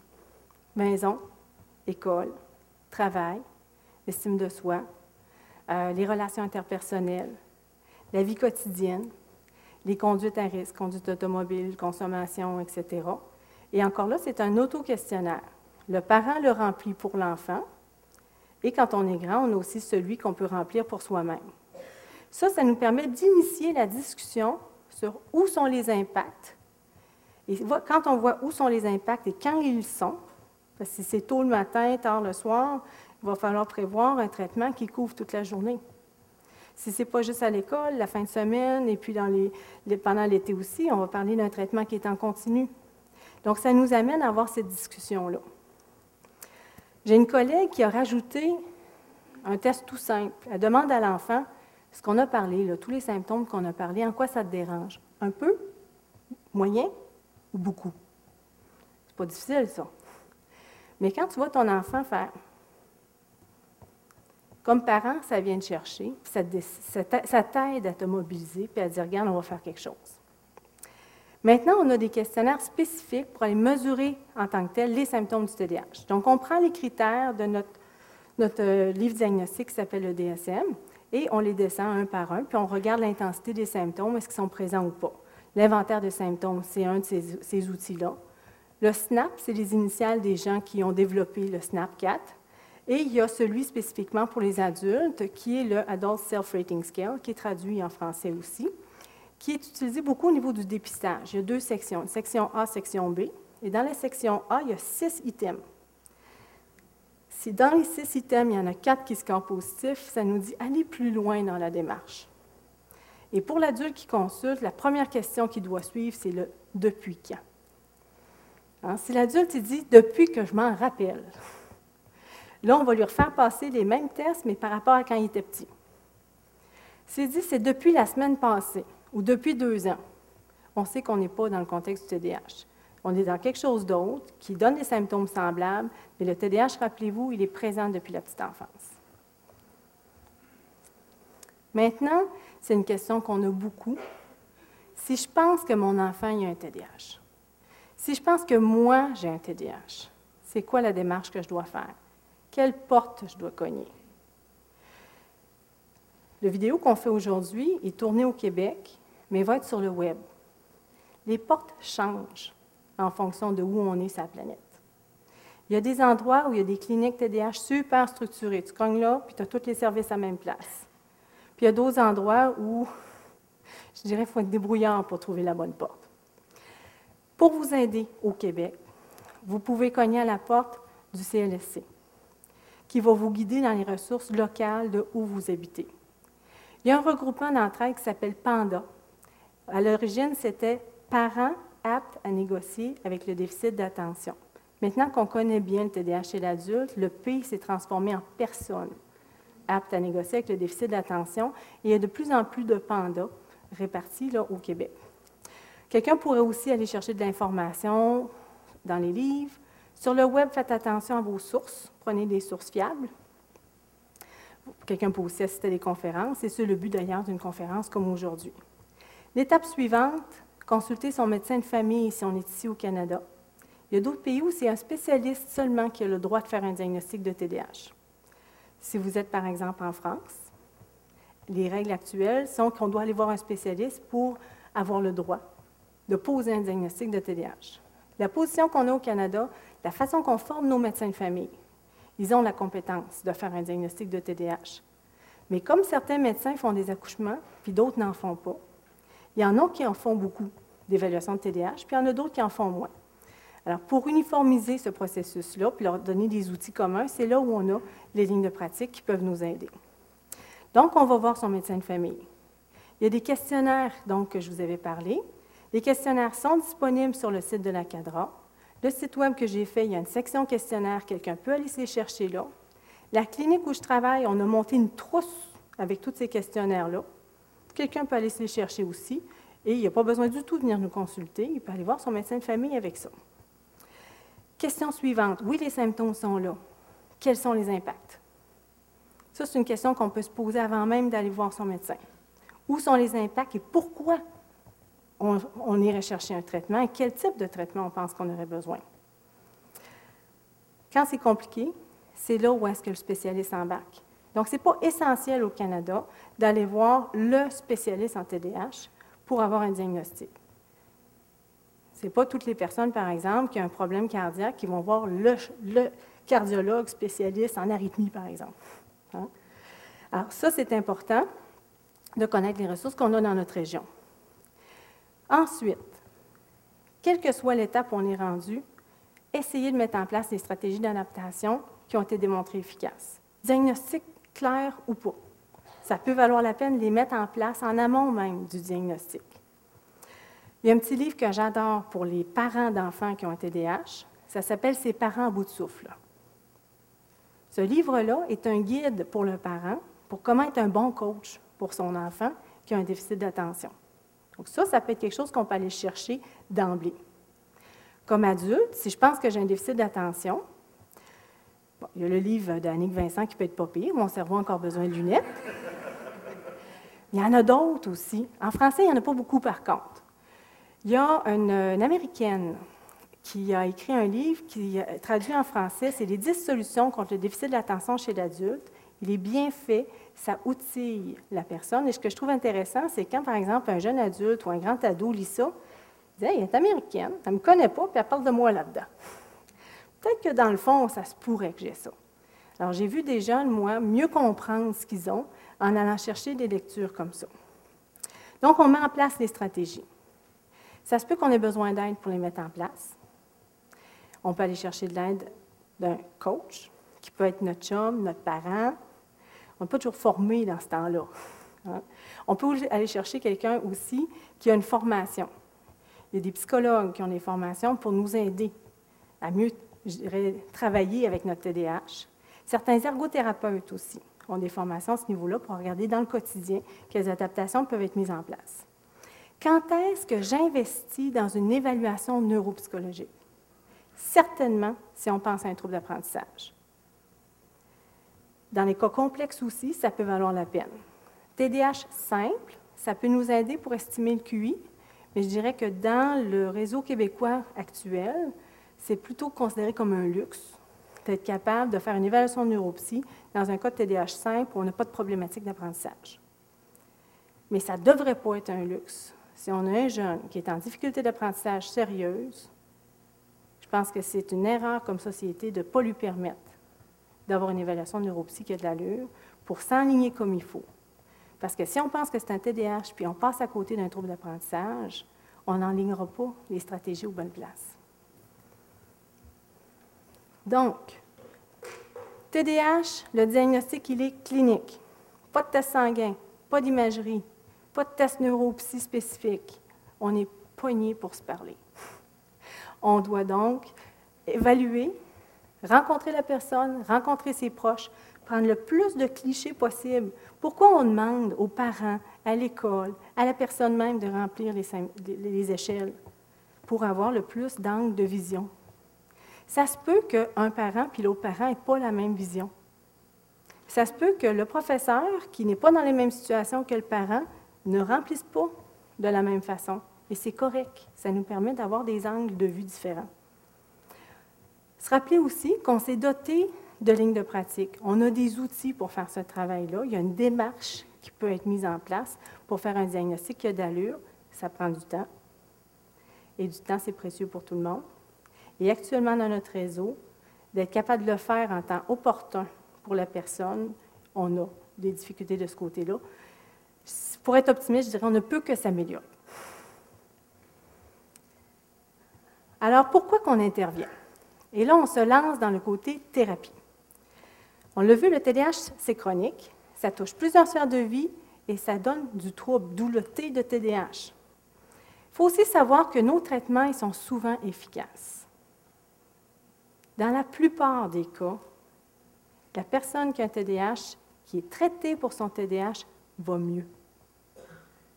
Ça, je vous dirais, c'est très gratifiant, pas juste pour la personne qui l'a, pour la personne qui la traite.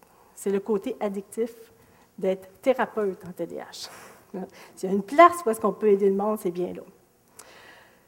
Alors, euh, souvent, vous allez voir des gens comme moi qui sont accros. Hein? Je un peu, j'ai besoin de ma prochaine dose. de voir quelqu'un d'autre qui a un TDAH que je vais pouvoir aider, qui va aller mieux. Alors, vous allez voir beaucoup de gens comme ça qui sont très enthousiastes dans leur intervention, puis dans leur, euh, leur réseautage, puis tant mieux, à cause de cet aspect-là. Mais il ne faut pas penser qu'il y a une approche magique puis qui fait que ça disparaît. Alors, c'est toutes des thérapies qui nous aident à mieux vivre avec. Ce qu'on va viser, on cible où, où, sont les problématiques et on va viser un contrôle des symptômes à ce niveau-là. Pour plusieurs, ça veut dire un contrôle des symptômes tous les jours de la semaine, toutes les semaines, toute l'année. Alors, c'est quoi nos options de traitement? L'encadrer, il est essentiel. Et on commence par là. Hygiène de vie. L'alimentation. Avoir un TDAH, là, puis bien s'alimenter, là, c'est pas facile. Si tu es hyperactif, tu es toujours sur une pinotte, tu sens pas la faim, puis quand tu as faim, tu as faim là. Et là, tu vas manger ce que tu as, parce que tu ne l'as pas planifié. ça se peut aussi que l'épicerie ne soit pas faite. Le nombre d'adultes que je vois à l'heure du souper, puis je leur demande c'est quoi que vous mangez ce soir, je verrai. ils ont trois enfants à la maison. C'est pas parce qu'ils veulent pas, c'est des bons parents. Mais le côté planification, c'est des obstacles, le côté organisation. Alors, l'alimentation, c'est important. Le nombre de gens qui sautent le petit déjeuner. Pas le temps, je me suis levé en retard, j'ai pas faim. Manger, là, c'est le carburant de votre cerveau. Ça vous prend des protéines pour faire votre journée.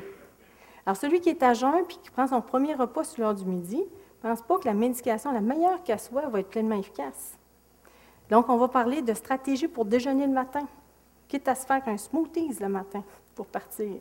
Mais il faut manger. Manger à heure régulière, prendre des collations. Alors, ça, c'est super important. Ensuite, il faut dormir. Idéalement, la nuit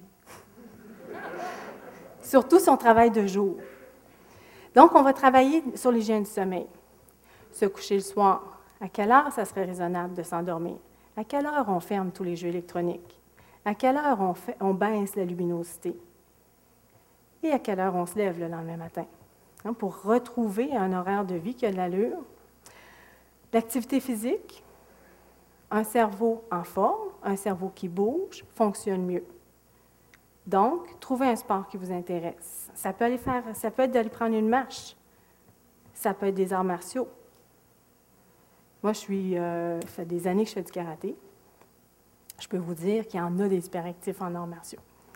C'est un excellent sport action-réaction, mais pour l'attention soutenue, quand tu expliques un kata, il y a beaucoup de monde qu'on a perdu. Alors, autant ça peut valoir la peine d'expliquer au professeur que notre enfant a un déficit d'attention, n'oubliez pas le coach, dans quel que soit le sport. Ça se peut aussi que le baseball soit moins bon pour la personne qui tombe dans l'une,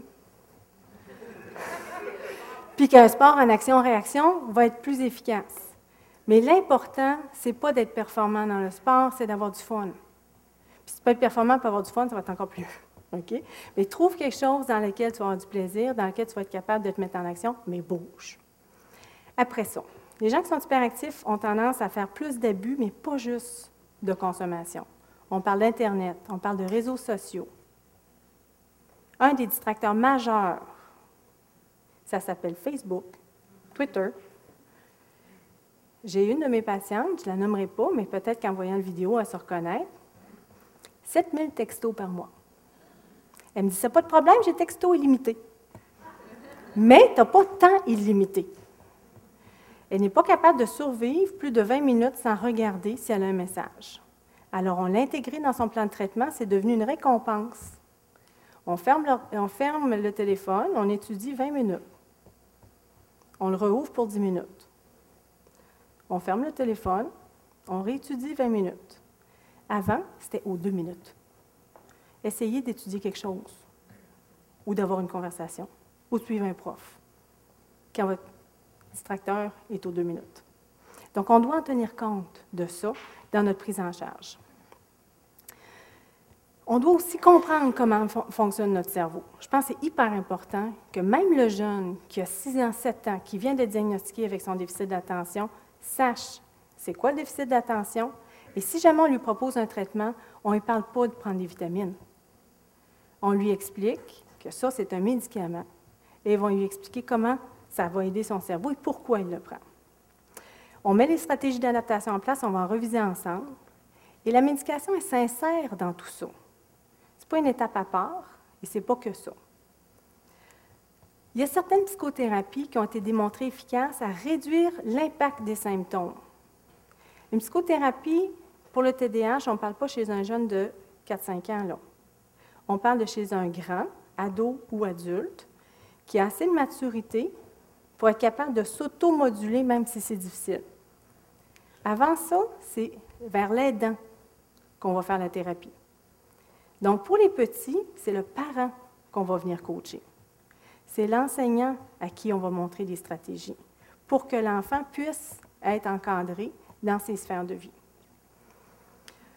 Pour certains, on va avoir carrément besoin d'un programme éducationnel ou professionnel adapté, d'adaptation en milieu académique ou d'adaptation en milieu scolaire, on va regarder, ou en milieu professionnel, on va regarder un peu de ce côté-là.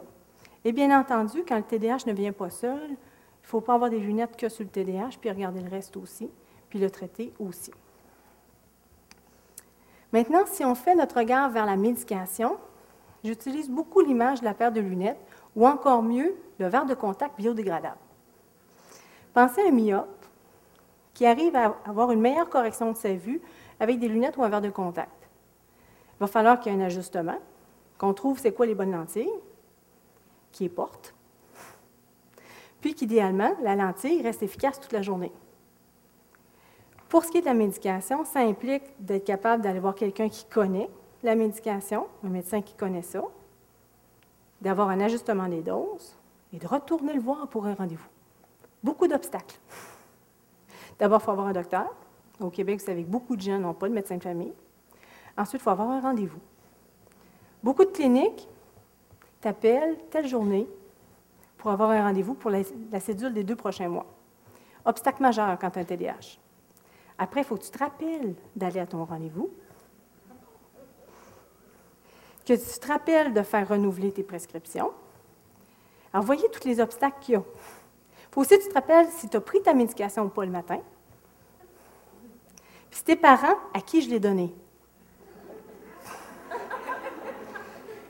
Tout outil, dispile, pilulier, le petit pot de telle couleur pour tel enfant ou telle personne, si ça vous aide à vous rappeler si elle est prise ou pas, c'est un bon truc. Et bien entendu, pour tous les aspects non médicaux, ça va prendre la, partie multidisciplinaire. Au niveau de la médication, on a deux grandes catégories de médicaments. Je ne veux pas faire de vous des pharmaciens aujourd'hui, mais je vais au moins vous expliquer qu'est-ce qu'on a. Actuellement, on a donc la catégorie des médicaments qu'on appelle les psychostimulants. Et on n'a pas été très inventif, l'autre, elle s'appelle les non-stimulants. Dans les psychostimulants, tout le monde connaît le nom Ritalin. Le Ritalin, son ingrédient actif, c'est du méthylphénidate. On a du méthylphénidate à courte action, qui est le Ritalin, puis on a aussi des modes de libération différents, dont je vais vous parler. Puis on a aussi une autre famille, qui est comme son petit cousin, qui s'appelle les amphétamines. Puis là, il y en a qui font Ah, les amphétamines, c'est drogue de rue, ça? Non, il y a des amphétamines, structure amphétamine, qui n'est pas de la méthamphétamine. On s'entend, c'est très différent. Comme le café et de la cocaïne, les deux, c'est des stimulants. OK? Donc, on a méthylphénidate et amphétamine comme grande famille, avec des modes de libération immédiats, modérés, prolongés. Tous ces produits-là ont été testés, étudiés dans le TDAH chez l'enfant, l'ado et l'adulte, et au Canada, sont approuvés pour toutes ces tranches d'âge-là. Si on va dans le non-stimulant, au Canada, actuellement, on a une seule catégorie, qui est l'atomoxétine, qui est commercialisée sous le nom de Stratera et qui est approuvé aussi enfants, ados, adultes, qui a été testé dans toutes ces catégories d'âge-là. On traverse au sud, on s'en va aux États-Unis.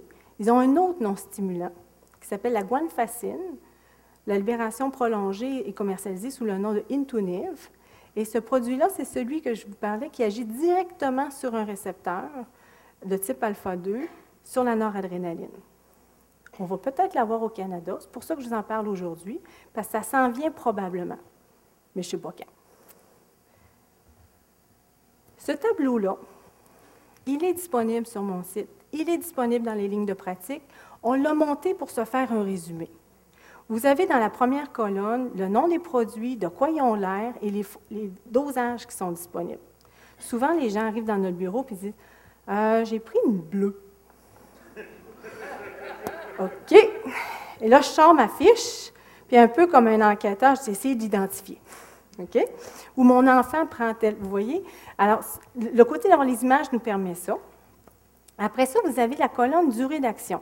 Et vous allez remarquer, je ne vous demande pas de le voir, c'est écrit petit, mais il y en a qui durent 3 heures, 4 heures. D'autres, c'est 6, 8 heures. D'autres, c'est 10, 12 heures. On a un non longue action qui c'est un 14, un 14 heures. Et on a aussi le non stimulant qui, quand il fonctionne, fonctionne toute la journée. Donc ça, ça nous guide sur lequel, au niveau de la durée d'action, on pourrait utiliser. En plus, pour aider notre mémoire, on a quelle dose on commence et comment on l'ajuste. Et on a deux façons de suivre. ce qu'on appelle la monographie, donc ce que Santé Canada nous dit de faire, puis aussi les consensus d'experts. Dans certains cas, quand c'est un petit peu plus compliqué, est-ce qu'on ne pourrait pas monter un petit peu plus haut au niveau des dosages? Donc, à ce moment-là, il faut être clair, on est en dehors de ce que Santé Canada nous recommande. Donc, en général, on commence par ce que Santé Canada nous recommande avant d'aller en dehors de tout ça. Ça, c'est clair. On est au Québec, on a une assurance médicaments commune pour plusieurs, qui est avec la RAMQ, des couvertures qui varient d'un produit à l'autre avec des codes, des pas de code, un code qui change après tel âge. Alors, pour démêler les gens, les docteurs, on a mis lequel est codé enfant, adulte, puis il y en a que c'est le même code, il y en a qui ne sont pas codés à un âge, il y en a qui sont codés à un autre moment. Alors ça devient compliqué. Et ça, idéalement, un jour, peut-être qu'on n'aura plus ces colonnes-là, parce qu'ils vont tous être couverts. Mais on n'est pas rendu là. Fait qu'en attendant, au moins, pour euh, se démêler, on a choisi de mettre ces deux colonnes-là. Si on les prend au niveau des longues actions, je voulais juste vous parler des modes de libération qui sont différents. On a des modes de libération qui sont sous forme de granules. Si on prend par exemple l'adéral, la moitié des granules sont presque pas enrobées, alors que l'autre moitié est un gros enrobage épais. Donc votre corps ne le digère pas à la même vitesse et ça vous fait une libération qui est plus prolongée. L'ingrédient qu'il y a dedans, c'est quatre sortes d'amphétamines toutes collées ensemble. Le bifantin, son ingrédient actif, c'est du méthylphénidate, comme dans le ritalin. Mais la granule est faite comme un oignon, avec des couches, et la première couche se libère, tu as 40% de ta dose tout de suite, et ensuite ton 60% libéré plus doucement. Le Concerta contient le même ingrédient, mais pas libéré pareil. Vous avez une capsule rigide avec une épaisseur autour, comme un crémage hein, de méthylphénidate qui vous donne 22% de votre dose tout de suite. Et à l'intérieur, il y a des compartiments puis il y a une pompe. C'est fait comme une éponge. Ça gonfle, ça vient pousser sur le médicament qui sort par un petit trou. Ça fait un push de méthylphénidate dans votre système digestif. Vous voyez que ce n'est pas des modes de libération semblables et il y a même des gens que un ne fait pas comme l'autre, même si c'est le même ingrédient. Mieux que ça, le concerta maintenant, il est copié. Et la copie ne marche pas comme ça. La copie en libère beaucoup plus tout de suite. Fait qu'il y a des gens qui voient une grosse différence entre la copie et l'original. Parce que quand Santé Canada approuve un générique, une copie, il s'assure si c'est le même produit qu'il y a dedans et la même quantité livrée. Mais il ne demande pas à ce que la quantité soit livrée au même moment que le produit original.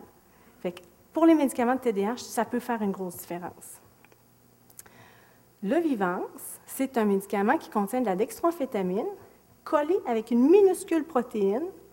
Et le complexe que ça fait, en fait, ça ne fait rien. Ça rentre comme ça, inactif dans notre corps. Ça, ça s'appelle la liste d'examphétamine. On avale la liste d'examphétamine. Et dans notre corps, il y a un enzyme qui vient couper ce lien-là. Et en bon québécois, il vient dépiner. Il vient décoller le médicament de ce complexe-là. Et la vitesse à laquelle l'enzyme coupe fait que le produit va se libérer doucement. Vous voyez, granule, on peut penser, on peut saupoudrer sur la nourriture. La personne qui a de la misère à avaler, par exemple, un comprimé, on peut ouvrir, saupoudrer sa nourriture.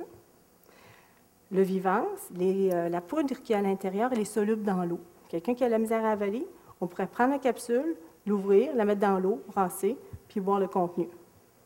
Quelqu'un qui veut s'en faire moins, ça, on, le dit, mais ce n'est pas dans la monographie du produit. Quelqu'un qui veut baisser sa dose, parce qu'il y a un petit peu d'effet secondaire, il met dans l'eau, il brasse, il en enlève un peu, il prend le reste. Donc, c'est une façon de baisser la dose de ce côté-là. Pour les granules, on peut toujours enlever les granules.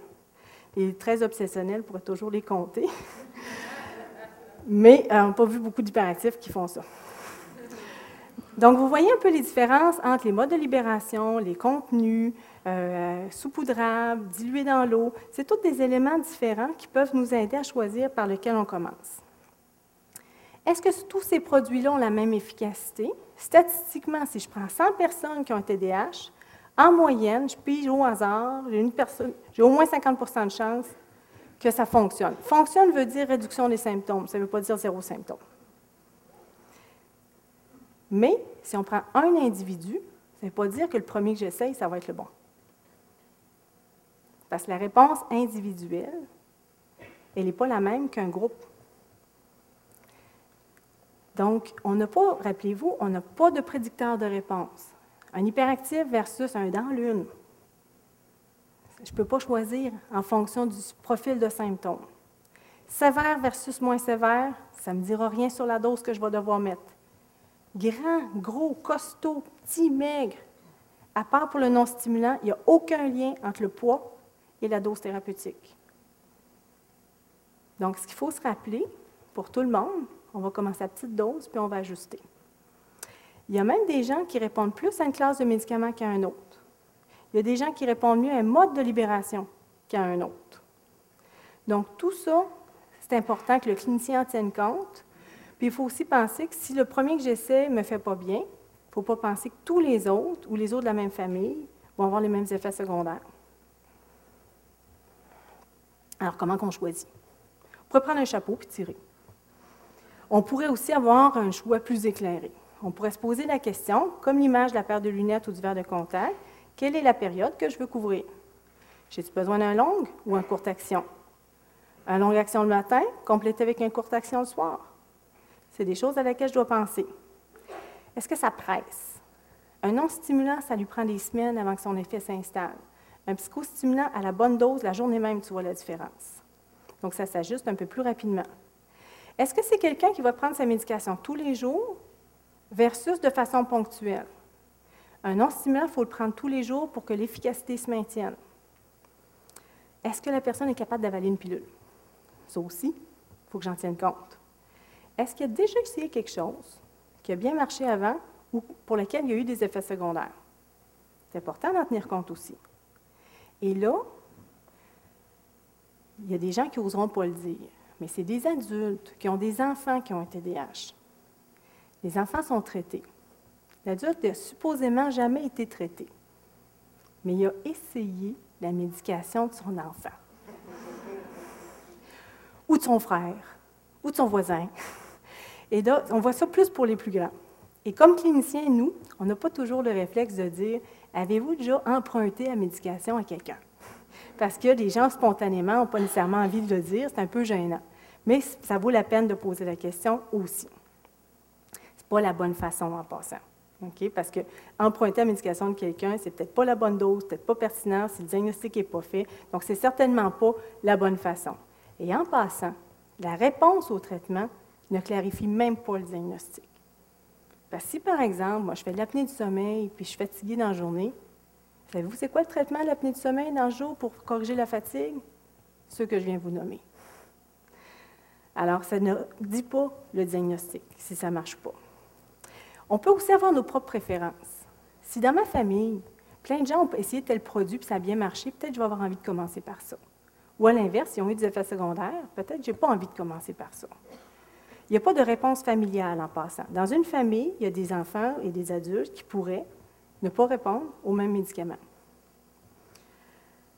Est-ce qu'on a autre chose en plus du TDAH? Les psychostimulants à courte action, écrasés, sniffés, injectés, rentrent direct dans le cerveau trop rapidement et ça donne un buzz. Donc, il y a un potentiel d'abus. Si c'est quelqu'un qui a un potentiel d'abus ou qu'autour de cette personne-là, il y a un potentiel d'abus, ça ne serait pas une bonne médication à donner à ce moment-là une courte action. Le générique du concerta est écrasable, sniffable. Le concerta l'est pas. Donc, si jamais le docteur veut prescrire du concerta pour cette raison-là, il faut qu'il écrive ne pas substituer pour être sûr que ce n'est pas l'autre qui est servi. Si quelqu'un fait de l'épilepsie, des tics, un trouble anxieux, un trouble du sommeil, des fois, on va favoriser un non-stimulant premier.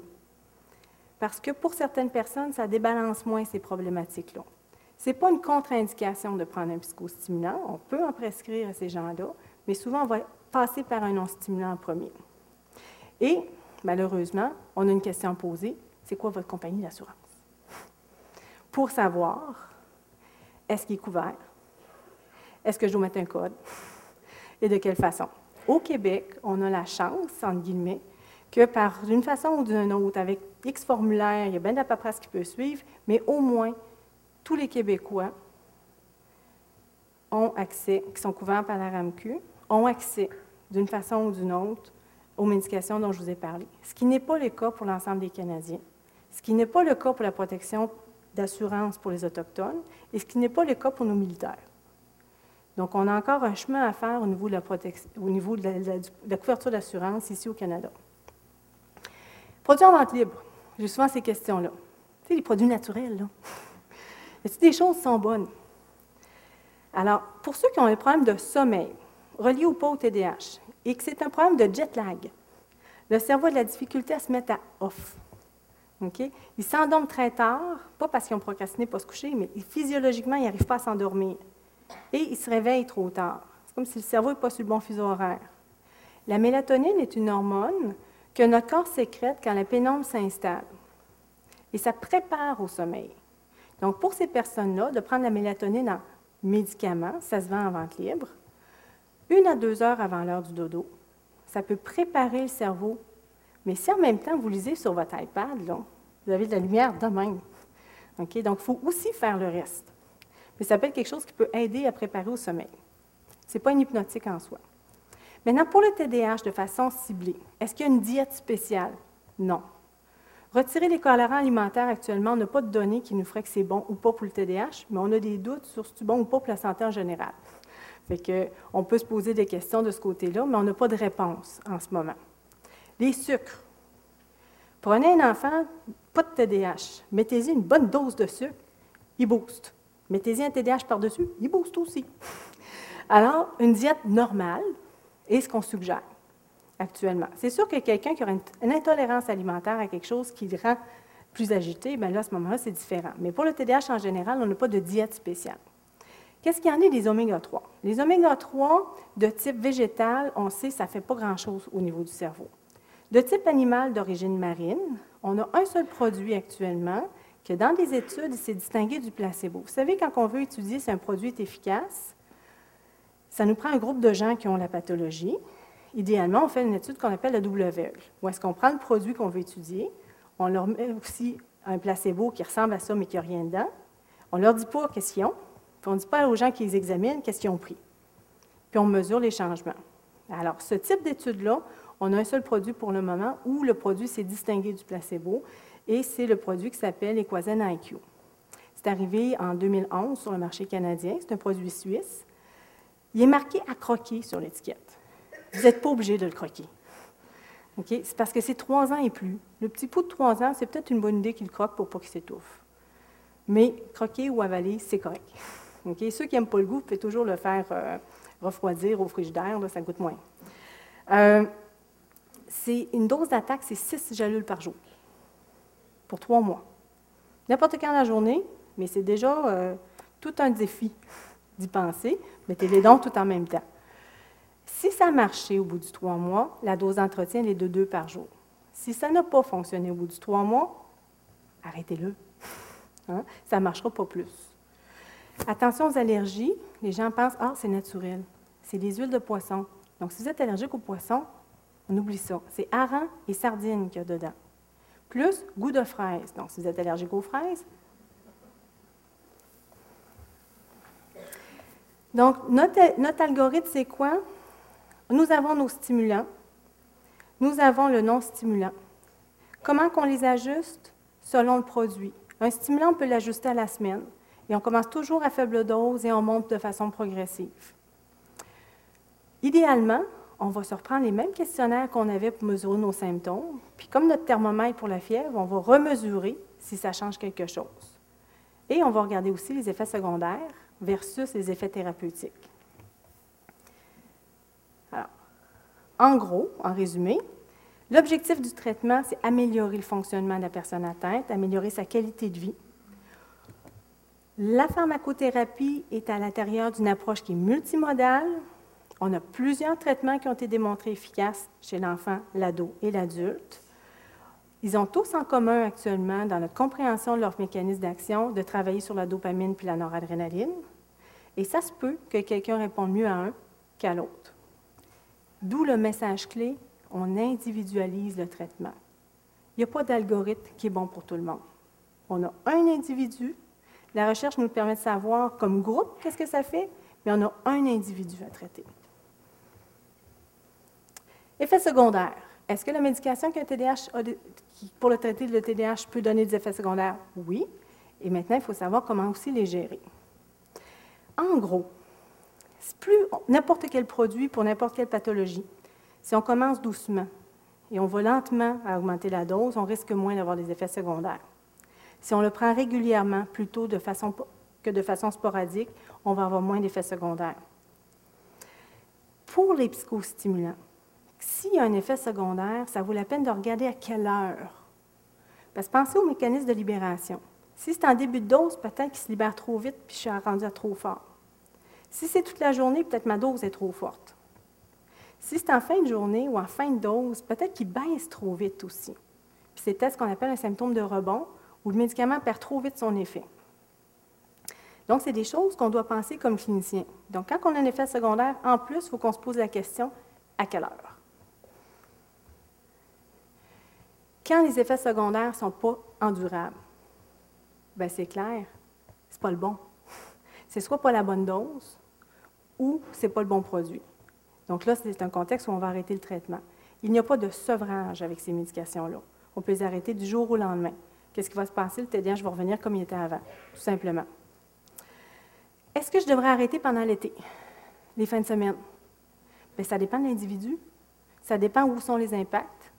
Et en général, on va faire des pauses comme ça pour voir est-ce qu'on a encore besoin de la médication ou encore dans le cas de quelqu'un dont le seul traitement qui a marché entraîne des effets secondaires, puis on veut lui épargner, si je peux dire, des périodes avec les effets secondaires.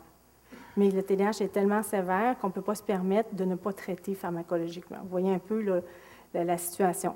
Mais quand on est dans une situation comme ça, si on n'a rien qu'essayé une molécule, il ben, faut en essayer d'autres avant de dire d'endurer tout ce temps-là. Est-ce que je pourrais aussi combiner? Par exemple, j'ai une médication qui me fait bien, mais en fin de journée, mes verres de contact ne marchent plus. Je pourrais rajouter une dose du même ingrédient qui est une courte action. Si on ne fait pas ça soi-même en passant, il faut en parler à son médecin. On ne va pas piger non plus dans ceux de quelqu'un qu'on connaît. Donc, on va parler à son médecin de la possibilité d'avoir un traitement courte action après le traitement longue action. Ou peut-être de combiner un non-stimulant à un stimulant. Et là, on a beaucoup moins d'études à long terme sur la sécurité de faire ça. Mais c'est des choses qu'on va faire dans les cas plus complexes où est-ce qu'on va combiner un qui, qui, dure plus longtemps mais qui seul ne serait pas suffisant à un qui est à plus courte action. Rapidement, au niveau des effets secondaires. La perte d'appétit, en général, c'est comme j'ai moins faim, j'ai moins envie de manger ou j'ai moins de plaisir à manger. Souvent, le corps s'habitue à ça, puis ça finit par partir, mais pour certaines personnes, c'est encore là. Qu'est-ce qu'on peut faire? Ben, à ce moment-là, on va prendre les plus petites quantités, puis on va manger plus souvent. Ou on va manger quand on a faim, en fin de journée, quand le médicament perd son effet. Il ne faut surtout pas dire à l'enfant, ben là, tu n'iras pas à récréation tant que tu n'as pas mangé ton lunch. Si c'est un effet secondaire, ce n'est pas de l'opposition. On va essayer de l'accompagner à ce qu'il mange, oui, mais il ne faut pas le voir comme de l'opposition non plus. On fait l'inverse de quand on se met à diète. Donc, on augmente l'apport calorique. On ne prend pas de liquide avant de manger pour ne pas se couper l'appétit. Donc, vous voyez, on, le fait en sens inverse. Et on peut aussi voir une diététiste qui pourrait nous coacher dans des trucs supplémentaires. Ça pourrait être, par exemple, de rajouter de la poudre de noix, si on peut allergique, bien entendu, dans l'eau, de rajouter du fromage, rajouter. Donc, on rajoute hein, des, sources de protéines ou des sources caloriques dans ce qu'on mange. La nausée, en général, c'est plus avec les non-stimulants qu'on le voit. Et c'est pire si on est sur un estomac vide. Donc, le truc, c'est de le prendre, quand on dit prendre en mangeant, là, c'est prendre à la fin du repas. Pas on le prend puis on mange après. Donc, il faut que ça tombe dans la nourriture. Au niveau de l'humeur, avez-vous déjà entendu parler de quelqu'un qui se sentait zombie avec la médication TDAH? La réponse est oui. Ça peut arriver.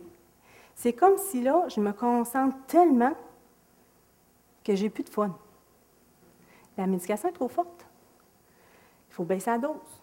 Et si c'est juste cette dose-là qui fonctionne pour le reste, peut-être en essayer un autre qui serait mieux toléré. Hein, parce qu'à long terme, ce n'est pas confortable de se sentir comme ça non plus. L'autre aspect, il y a des gens qui peuvent se sentir comme plus fébriles ou plus nerveux, comme un café fort. Encore là, c'est la dose. Hein, ça devrait être le premier réflexe, puis essayer peut-être un autre traitement qui serait plus confortable. Le mal de tête, c'est plutôt rare. Euh, ça peut être comme une crispation musculaire ou comme une céphalie de tension qu'on appelle. Euh, en général, c'est léger et temporaire. Si c'est plus que ça, ça vaut la peine d'en parler à son médecin. Les migraineux, des fois, on peut aggraver les migraines. Donc, c'est important d'en parler là, à son médecin aussi. Bouche sèche, très, très fréquent. Traitement, de l'eau. Parce qu'on n'a pas de chose pour enlever la bouche sèche en tant que telle, qui est très efficace. Donc, boire plus d'eau. Et ce qu'on sait, c'est que la salive nous protège contre la carie. Donc, à ce moment-là, c'est très important. C'est déjà très important de se brosser les dents, mais c'est d'autant plus important d'avoir une bonne hygiène buccale. Les tics. Est-ce que les médicaments pour traiter le TDAH donnent des tics? La réponse est non. Mais les gens qui ont des tics, ou les gens qui ont une prédisposition à avoir des tics, ça peut les démasquer.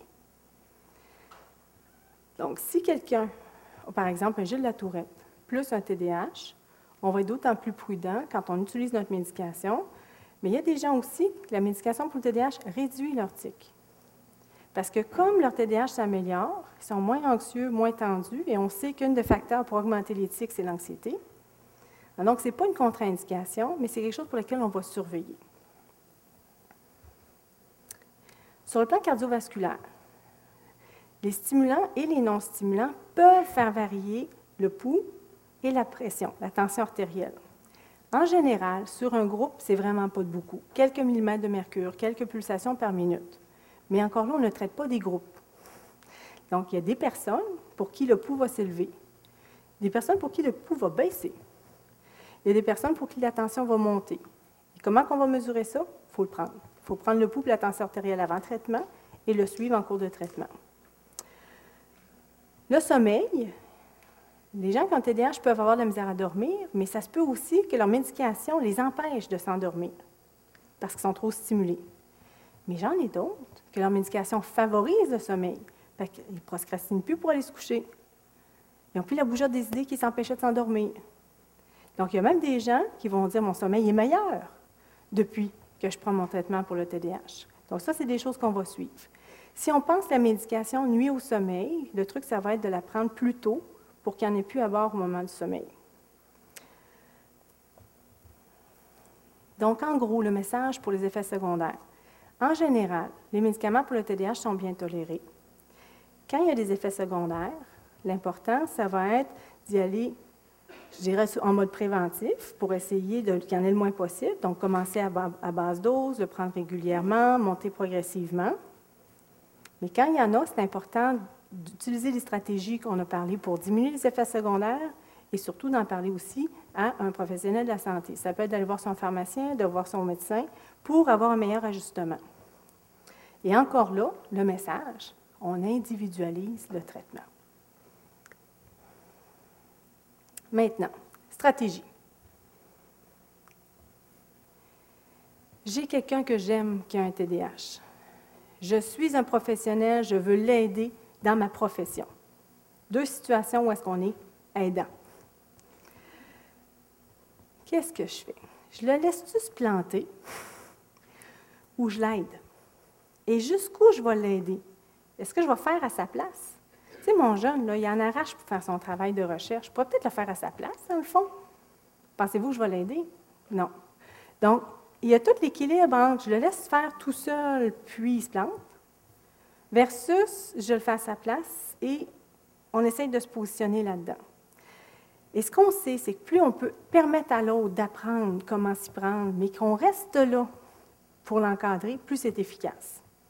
Toutes les stratégies non pharmacologiques et pharmacologiques pour le TDAH ne sont efficaces que lorsqu'elles sont appliquées. Ça devient compliqué quand notre jeune grandit. Le jeune de secondaire 1, c'est encore faisable de superviser pour ses devoirs. Secondaire 4, secondaire 5, cégep. Comme parent, là, tu te fais dire de te tasser. Alors, jusqu'où je peux l'aider, quelle stratégie je peux le mettre en place? Et c'est là où c'est super important aussi de connaître les services adaptés qui peuvent être disponibles pour aussi nous aider de ce côté-là. Kathleen Nadeau a publié beaucoup de livres sur le TDAH et beaucoup de coaching de TDAH, puis j'aime bien ces essentiels.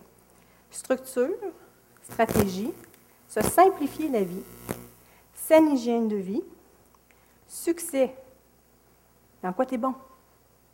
Hein? Puis vise cette destination-là et d'aller chercher du support. Dans les trucs organisationnels, on se rappelle, le TDAH est en train des difficultés d'organisation. Je vais perdre mes choses. Et une chose qu'on sait aussi, c'est quand on ne les voit plus, elles n'existent plus. Une enveloppe avec un compte à payer qui est rendu dans un tiroir n'existe plus. Un devoir à remettre qui est dans le tiroir n'existe plus. Alors, les gens qui ont un TDAH ont découvert ça assez vite. Il faut que je le voie. Alors, dans la façon de ranger les choses, on pourrait avoir tout sur le plancher, ce qui est une technique, mais il faut rester seul. Pas de chat. Sinon, c'est peut-être de se trouver des façons aussi de se faire des piles comme ça. Parce qu'une pile comme ça, tu ne vois que le dessus. Une pile comme ça, avec les tranches, tu es capable de voir des codes de couleur, par exemple, mais rangé à vue. Alors, tout ce qui est, par exemple, boîte de rangement où on voit à travers va être plus efficace qu'une boîte de rangement bien cute, mais qu'on ne voit pas dedans. La zone d'atterrissage et de décollage, qu'est-ce que c'est? C'est encore Kathleen Nadeau. Kathleen Nadeau, son mari travaille à la NASA et elle a emprunté des termes, de la NASA.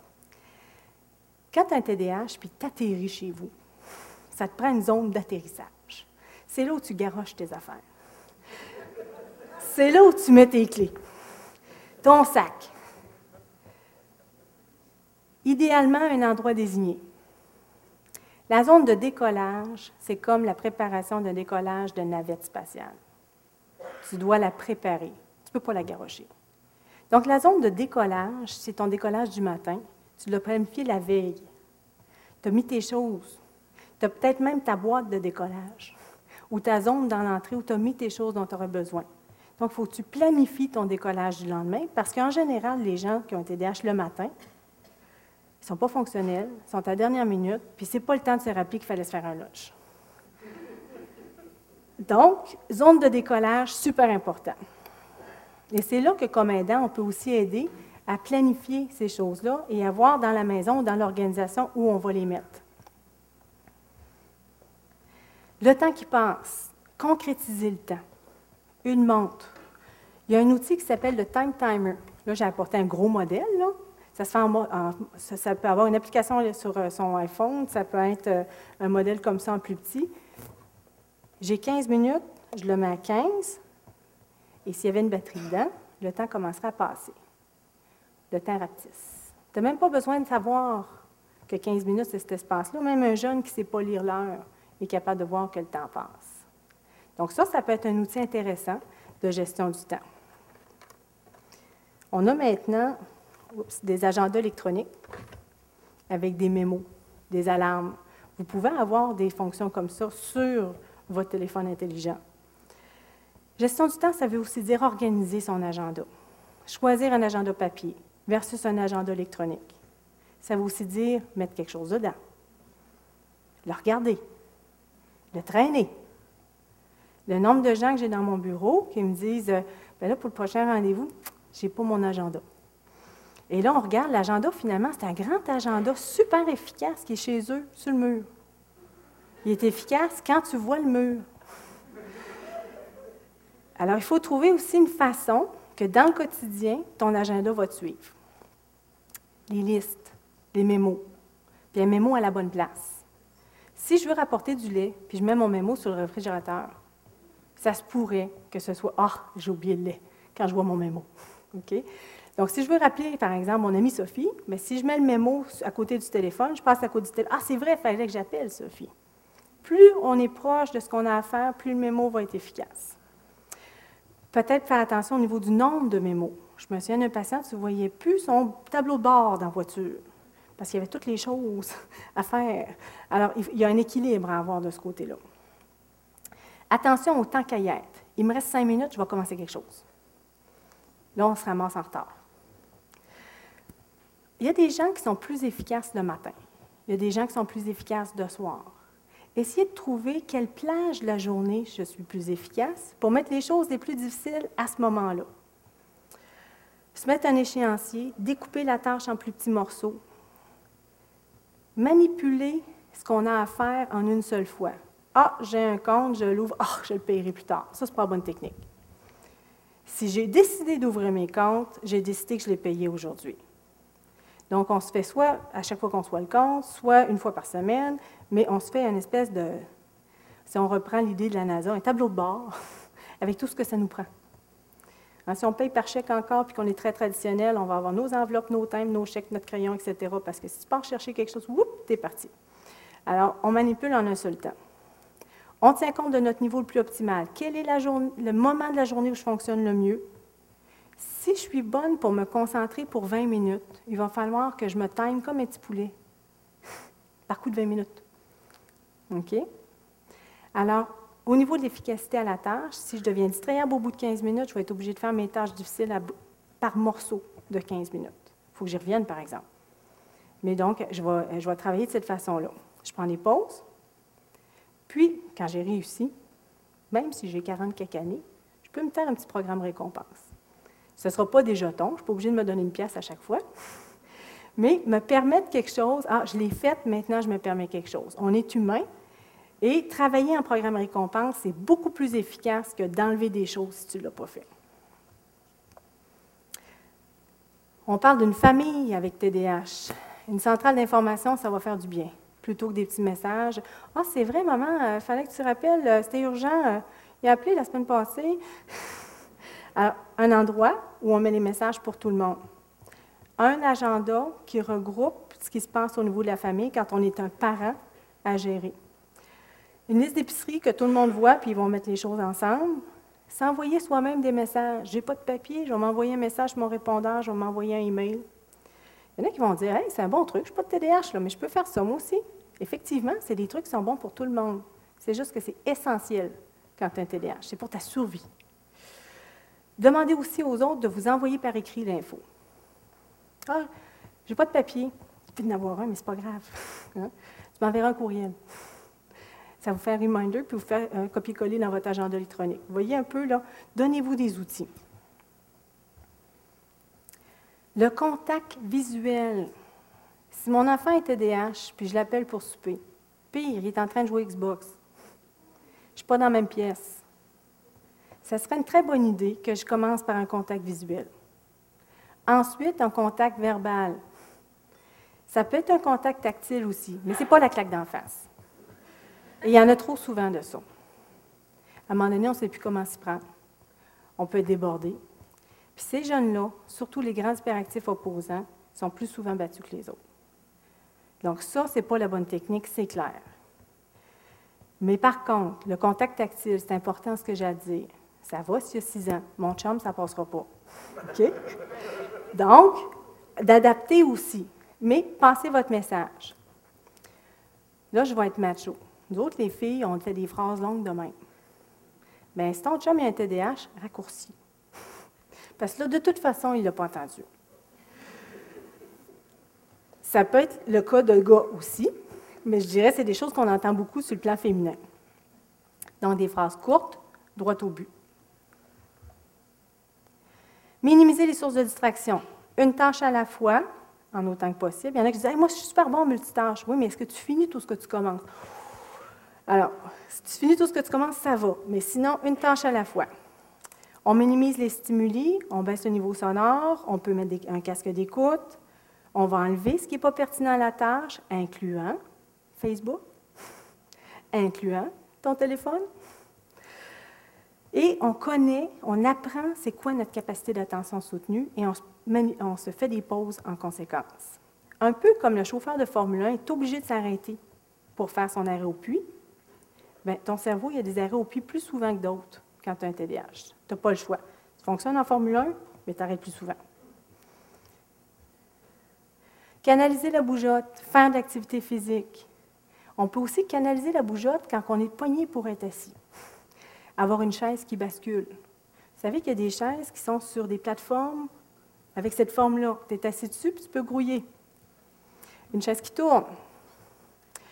Il y a des coussins celui-là n'est pas gonflé, mais gonflé, ça fait comme euh, un demi-cercle comme ça. Tu t'assis là-dessus, tu peux grouiller, tu ne tombes plus de ta chaise.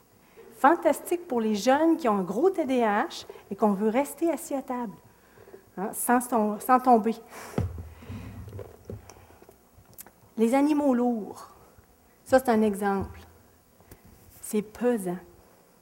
Ça a été développé en premier euh, tout dans la sphère de l'autisme. On s'est rendu compte que certaines personnes avec une pesanteur sur, eux, ça avait un effet calmant. Alors, l'animal lourd, en général, c'est plus le jeune qui aime ce design-là. Ça pourrait être une vieille catalogue de grand-moments qu'on plie, là. Mais une pesanteur sur nos genoux peut amener pour certaines personnes à diminuer la bougeotte. Canaliser la bougeotte sans déranger tout le monde autour. Ça, ça s'appelle un tango quelque chose qu'on peut manipuler. Ça change de forme. Ça fait un petit bruit en réunion, ça peut être achalant. Puis ça peut être moins pire qu'un crayon fait. Une balle de stress, tant qu'on ne la lance pas, ça va. Et se donner des pauses. On se lève, on s'étire. Les grands de ce monde, il y en a qui ont été DH. Il y en a qui l'ont divulgué, par exemple Michael Phelps. Puis il y en a qui n'ont pas divulgué, fait que ce sera pas moi qui vais vous le dire qu'ils l'ont. Mais il y a des grands chefs d'entreprise qui ont été TDAH. Il y a des gens qui ont fait des choses extraordinaires pour la planète qui ont été TDAH. Qu'est-ce qu'ils ont en commun? Ils ont réussi à dompter leur TDAH. Ils se sont entourés des bonnes personnes. Ils ont développé leur passion. Ils ont poussé dans la direction de leur force. Sont allés chercher des défis là où est-ce qu'il y en avait, puis là où est-ce qu'ils étaient capables de les relever. Puis ils ont gardé le fun le plaisir dans leur vie. Et quand il y en avait besoin, ils sont allés chercher de l'aide. ça, c'est le message, je dirais, important que ces gens-là nous transmettent. Et là, je vais laisser la, parole aux gentilles dames des services adaptés et que je remercie encore pour pouvoir faire la, présentation de ce soir. On veut parler très, très rapidement des services adaptés puis de quelques stratégies très utiles, entre autres pour nos étudiants qui ont été DEH, euh, qui euh, sont souvent appris, entre autres, euh, par les services adaptés là, avec, avec notre équipe. Dans tous les collèges, il existe des services adaptés. Quel est notre mandat? Intégrer et soutenir les étudiants qui ont euh, différentes euh, limitations, entre autres nos étudiants qui ont été DAH. On a des responsabilités comme service adapté et nos, quatre grandes responsabilités, c'est qu'on doit d'abord accueillir les étudiants qui sont en situation de, de, de handicap on facilite leur intégration, on les accueille. Naturellement, on les soutient au niveau de leurs apprentissages avec des mesures d'accommodement. Et on essaie de les rendre autonomes avec les mesures d'accommodement. Tu parlais tout à l'heure d'agenda électronique, comment on l'utilise adéquatement. Bon, c'est utile dans mes cours, mais c'est utile à l'extérieur. Donc, euh, on va les aider à ce niveau-là. Et notre quatrième grande responsabilité, on doit également soutenir les professeurs qui accompagnent également les étudiants là, qui, euh, qui sont en situation de handicap. Quel étudiant peut être desservi? Tout étudiant qui a euh, une situation d'handicap qui est évaluée et diagnostiquée par un professionnel reconnu, entre autres un étudiant qui a un TDA, TDAH, un trouble d'apprentissage, mais vous voyez que euh, la liste euh, peut être longue. Il y a vraiment, les services adaptés peuvent vraiment accueillir tout étudiant en situation de handicap, et c'est comme ça, comme je vous dis, dans, dans tous les collèges. Exemple d'accommodement. On en a ciblé quelques-uns qui touchent davantage, entre autres présentement, le, sujet d'intérêt de ce soir, le TDAH. Et Dr. Annick Vincent a fait une très belle présentation de plusieurs d'entre eux. Je vous donne quelques exemples. Le fameux temps supplémentaire, le local euh, adapté qu'on peut euh, offrir à l'étudiant. Avoir un preneur de notes parce que j'ai de la difficulté à faire deux tâches à la fois. Donc, suivre le professeur euh, et en même temps noter, c'est deux tâches difficiles. Donc, avoir accès à un preneur de notes apprendre à utiliser des logiciels spécialisés qui peuvent m'aider. Également, euh, l'agenda électronique, donc des bidules, euh, etc. Donc, c'est le travail des services adaptés euh, d'aider les étudiants à utiliser leurs mesures d'accommodement adéquatement et les rendre autonomes et éventuellement bon, les aider dans leurs études, mais qui c'est transposable par la suite. La grande philosophie des services adaptés dans les collèges, elle est simple, sans discrimination ni privilège. Euh, rendre l'étudiant autonome avec ses accommodements. Donc, c'est vraiment le travail qu'on fait. Une autre des, grandes mesures d'accommodement qu'on essaie fort, fort, fort de travailler avec les étudiants, c'est naturellement de développer des stratégies, des stratégies euh, d'apprentissage toutes simples. Docteur Annick Vincent vous en a déjà offert quelques-unes, mais je vais laisser ma collègue Marie-Pierre vous en offrir quelques-unes ben, d'autres, dans le fond, qu'on apprend euh, également au service adapté. Donc, en fait, c'est ça, nous, on est présents dans les collèges pour aider les étudiants au niveau des accommodements, mais aussi à développer leur stratégie. Donc, le docteur Vincent en a mentionné plusieurs tout à l'heure, donc on, on, va les nommer. Donc, nous, on est présents pour aider au niveau des stratégies de gestion de temps, d'organisation, de planification, de l'agenda. Donc, c'est bien beau avoir un agenda électronique ou un agenda papier, mais qu'est-ce que je fais avec? Donc, euh, placer des mémos, décortiquer les tâches, c'est toutes des choses qu'on peut accompagner l'étudiant à apprendre à utiliser parce qu'on sait que ce n'est pas évident. Ensuite, on a les stratégies de gestion de stress et d'anxiété. C'est souvent relié au TDAH. Alors, euh, il y a des petits exemples euh, d'ateliers qu'on peut offrir, comme au niveau des techniques de respiration. Donc, apprendre à, retenir euh, son souffle 5 secondes, 10 secondes, expirer. Puis, prendre des petites pauses lorsque c'est nécessaire. C'est rare que les étudiants se donnent ça comme truc. Puis, nous, il faut vraiment les amener à ce que ça devienne une habitude.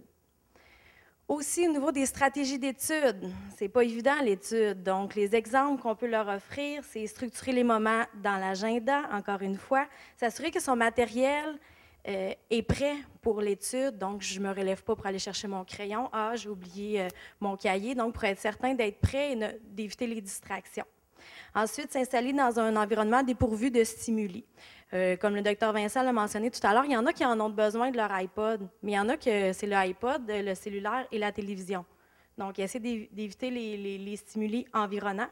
Et se faire un plan d'études. C'est pas facile pour tous, mais surtout pour nos étudiants qui ont un TDAH. Alors, nous, on est là pour les aider à apprendre à, noter leur lecture pour se souvenir des éléments importants, de bâtir ces notes, mais surtout de bien les structurer en thèmes, en sujets euh, et en, sections pour se retrouver dans leurs études. Alors, en résumé, euh, pour viser la réussite, il est important et il ne faut surtout pas hésiter à demander le support des services adaptés pour ce qui est des étudiants au niveau collégial. Ensuite, euh, il y a des outils, des outils d'adaptation qui existent, euh, comme Isabelle nous a parlé, donc au niveau des accommodements, au niveau du TDAH, qui sont toujours en lien avec les besoins réels de l'étudiant. Euh, on offre aussi de l'aide, du support et des outils pour l'organisation de la gestion de temps, comme je viens de vous dire, et finalement réduire les sources de distraction et développer les stratégies d'études adéquates. C'est extrêmement important pour l'étudiant collégial qui a un TDAH. Alors, je laisse la place euh, à Annick pour euh, la dernière petite partie qui est la période de questions. Alors, on va vous, inviter à vous placer des deux côtés de la salle. Il y a les micros. Puis Annick va être disponible pour répondre à vos questions. Merci. Un dernier point par rapport aux mesures adaptatives est le rôle du docteur là-dedans. Ici au Québec, c'est étrange notre système. Primaire, faut que comme parent, vous soyez l'avocat de votre enfant et que vous vous battiez pour avoir accès à ces adaptations-là. École secondaire, dépendamment, ça s'en vient de mieux en mieux, mais ça reste difficile. Quand on arrive au cégep, les services adaptés, vous disent on est là pour vous aider. Mais rendez-vous jusqu'au cégep. Hein? Quand on veut avoir accès aux services adaptés et à certaines mesures adaptatives qui nécessitent des subventions gouvernementales, qu'on parle d'un agenda électronique, qu'on parle d'un portable avec un correcteur de texte de type antidote, il y a des subventions pour ça quand c'est une mesure adaptative pour un problème de santé. Et le TDAH, c'en est un. Il y a des formulaires à remplir. Et il y a des docteurs qui n'ont jamais vu ce formulaire-là de leur vie. Alors, c'est à vous, comme parent ou comme étudiant, d'éduquer votre docteur, d'arriver avec le formulaire, puis de montrer comment le remplir. Et vous remarquerez que sur ce formulaire-là, il n'est pas écrit TDAH dans la liste des pathologies. Donc, il faut l'éduquer parce qu'il y a une coche qui est marquée trouble organique. Le TDAH est classé parmi les troubles organiques, mais ils n'ont pas choisi de le lister sur le formulaire. Donc, il faut que le clinicien coche trouble organique. Après ça, il y a diagnostic, il va écrire TDAH, et s'il y a autre chose, il va écrire ça. Ensuite, est-ce que c'est permanent ou temporaire? Je suis désolée, on coche permanent. Parce que si tu es rendu au cégep, tu l'as encore, on est dans la catégorie permanent. Ensuite, la question suivante, c'est est-ce que, la pathologie en question nuit sur le plan académique? Mais s'il vous plaît, si ça ne nuisait pas sur le plan académique, il n'y a pas de formulaire à remplir. Hein? La réponse est oui. Ensuite, on doit décrire pourquoi ça nuit. Et c'est là, à ce moment-là, qu'on va expliquer comment les symptômes de la pathologie nuisent sur le plan académique. On a à répondre, est-ce que l'étudiant peut étudier à temps plein malgré son handicap? Oui versus non. Ensuite, on doit signer, mettre nos coordonnées. C'est pas compliqué. Mais moi, j'ai reçu des demandes de consultation pour remplir un formulaire. Parce que ce n'est pas écrit, on ne sait pas comment faire. Donc, on a cette éducation-là à faire. Nous, comme médecins spécialistes, on va aussi le plus possible essayer de, transmettre cette information-là à nos collègues. Si jamais votre médecin ne sait pas comment le faire, je ne veux surtout pas qu'il m'envoie une demande de consultation. Il me téléphone. Ça va me faire un plaisir de lui expliquer. Parce qu'actuellement, comme bien les spécialistes, mais les attentes sont même pleines. Fait que mon but, c'est surtout pas que quelqu'un vienne consulter chez nous. Mon but, c'est d'équiper les gens pour qu'il y ait des services là où ils sont, au moment où ils en ont besoin. Et avoir accès à des services, avoir accès aux subventions qui viennent avec, ça fait partie aussi de notre rôle de clinicien, de connaître qu'est-ce qu'on peut faire là-dedans. Il y a aussi un autre formulaire qu'on doit remplir pour décrire un peu plus alors, au niveau du cégep de Sainte-Foy, ils ont monté un questionnaire qui est beaucoup plus exhaustif, qui regarde sphère par sphère où sont les difficultés. Rendu à l'université, chaque université a aussi ses propres formulaires. Donc, il y a un travail, je dirais, de paperasse à faire, mais qui est hautement payant en bout de ligne pour que l'étudiant ait accès à ces services-là, et ça vaut vraiment la peine de les faire.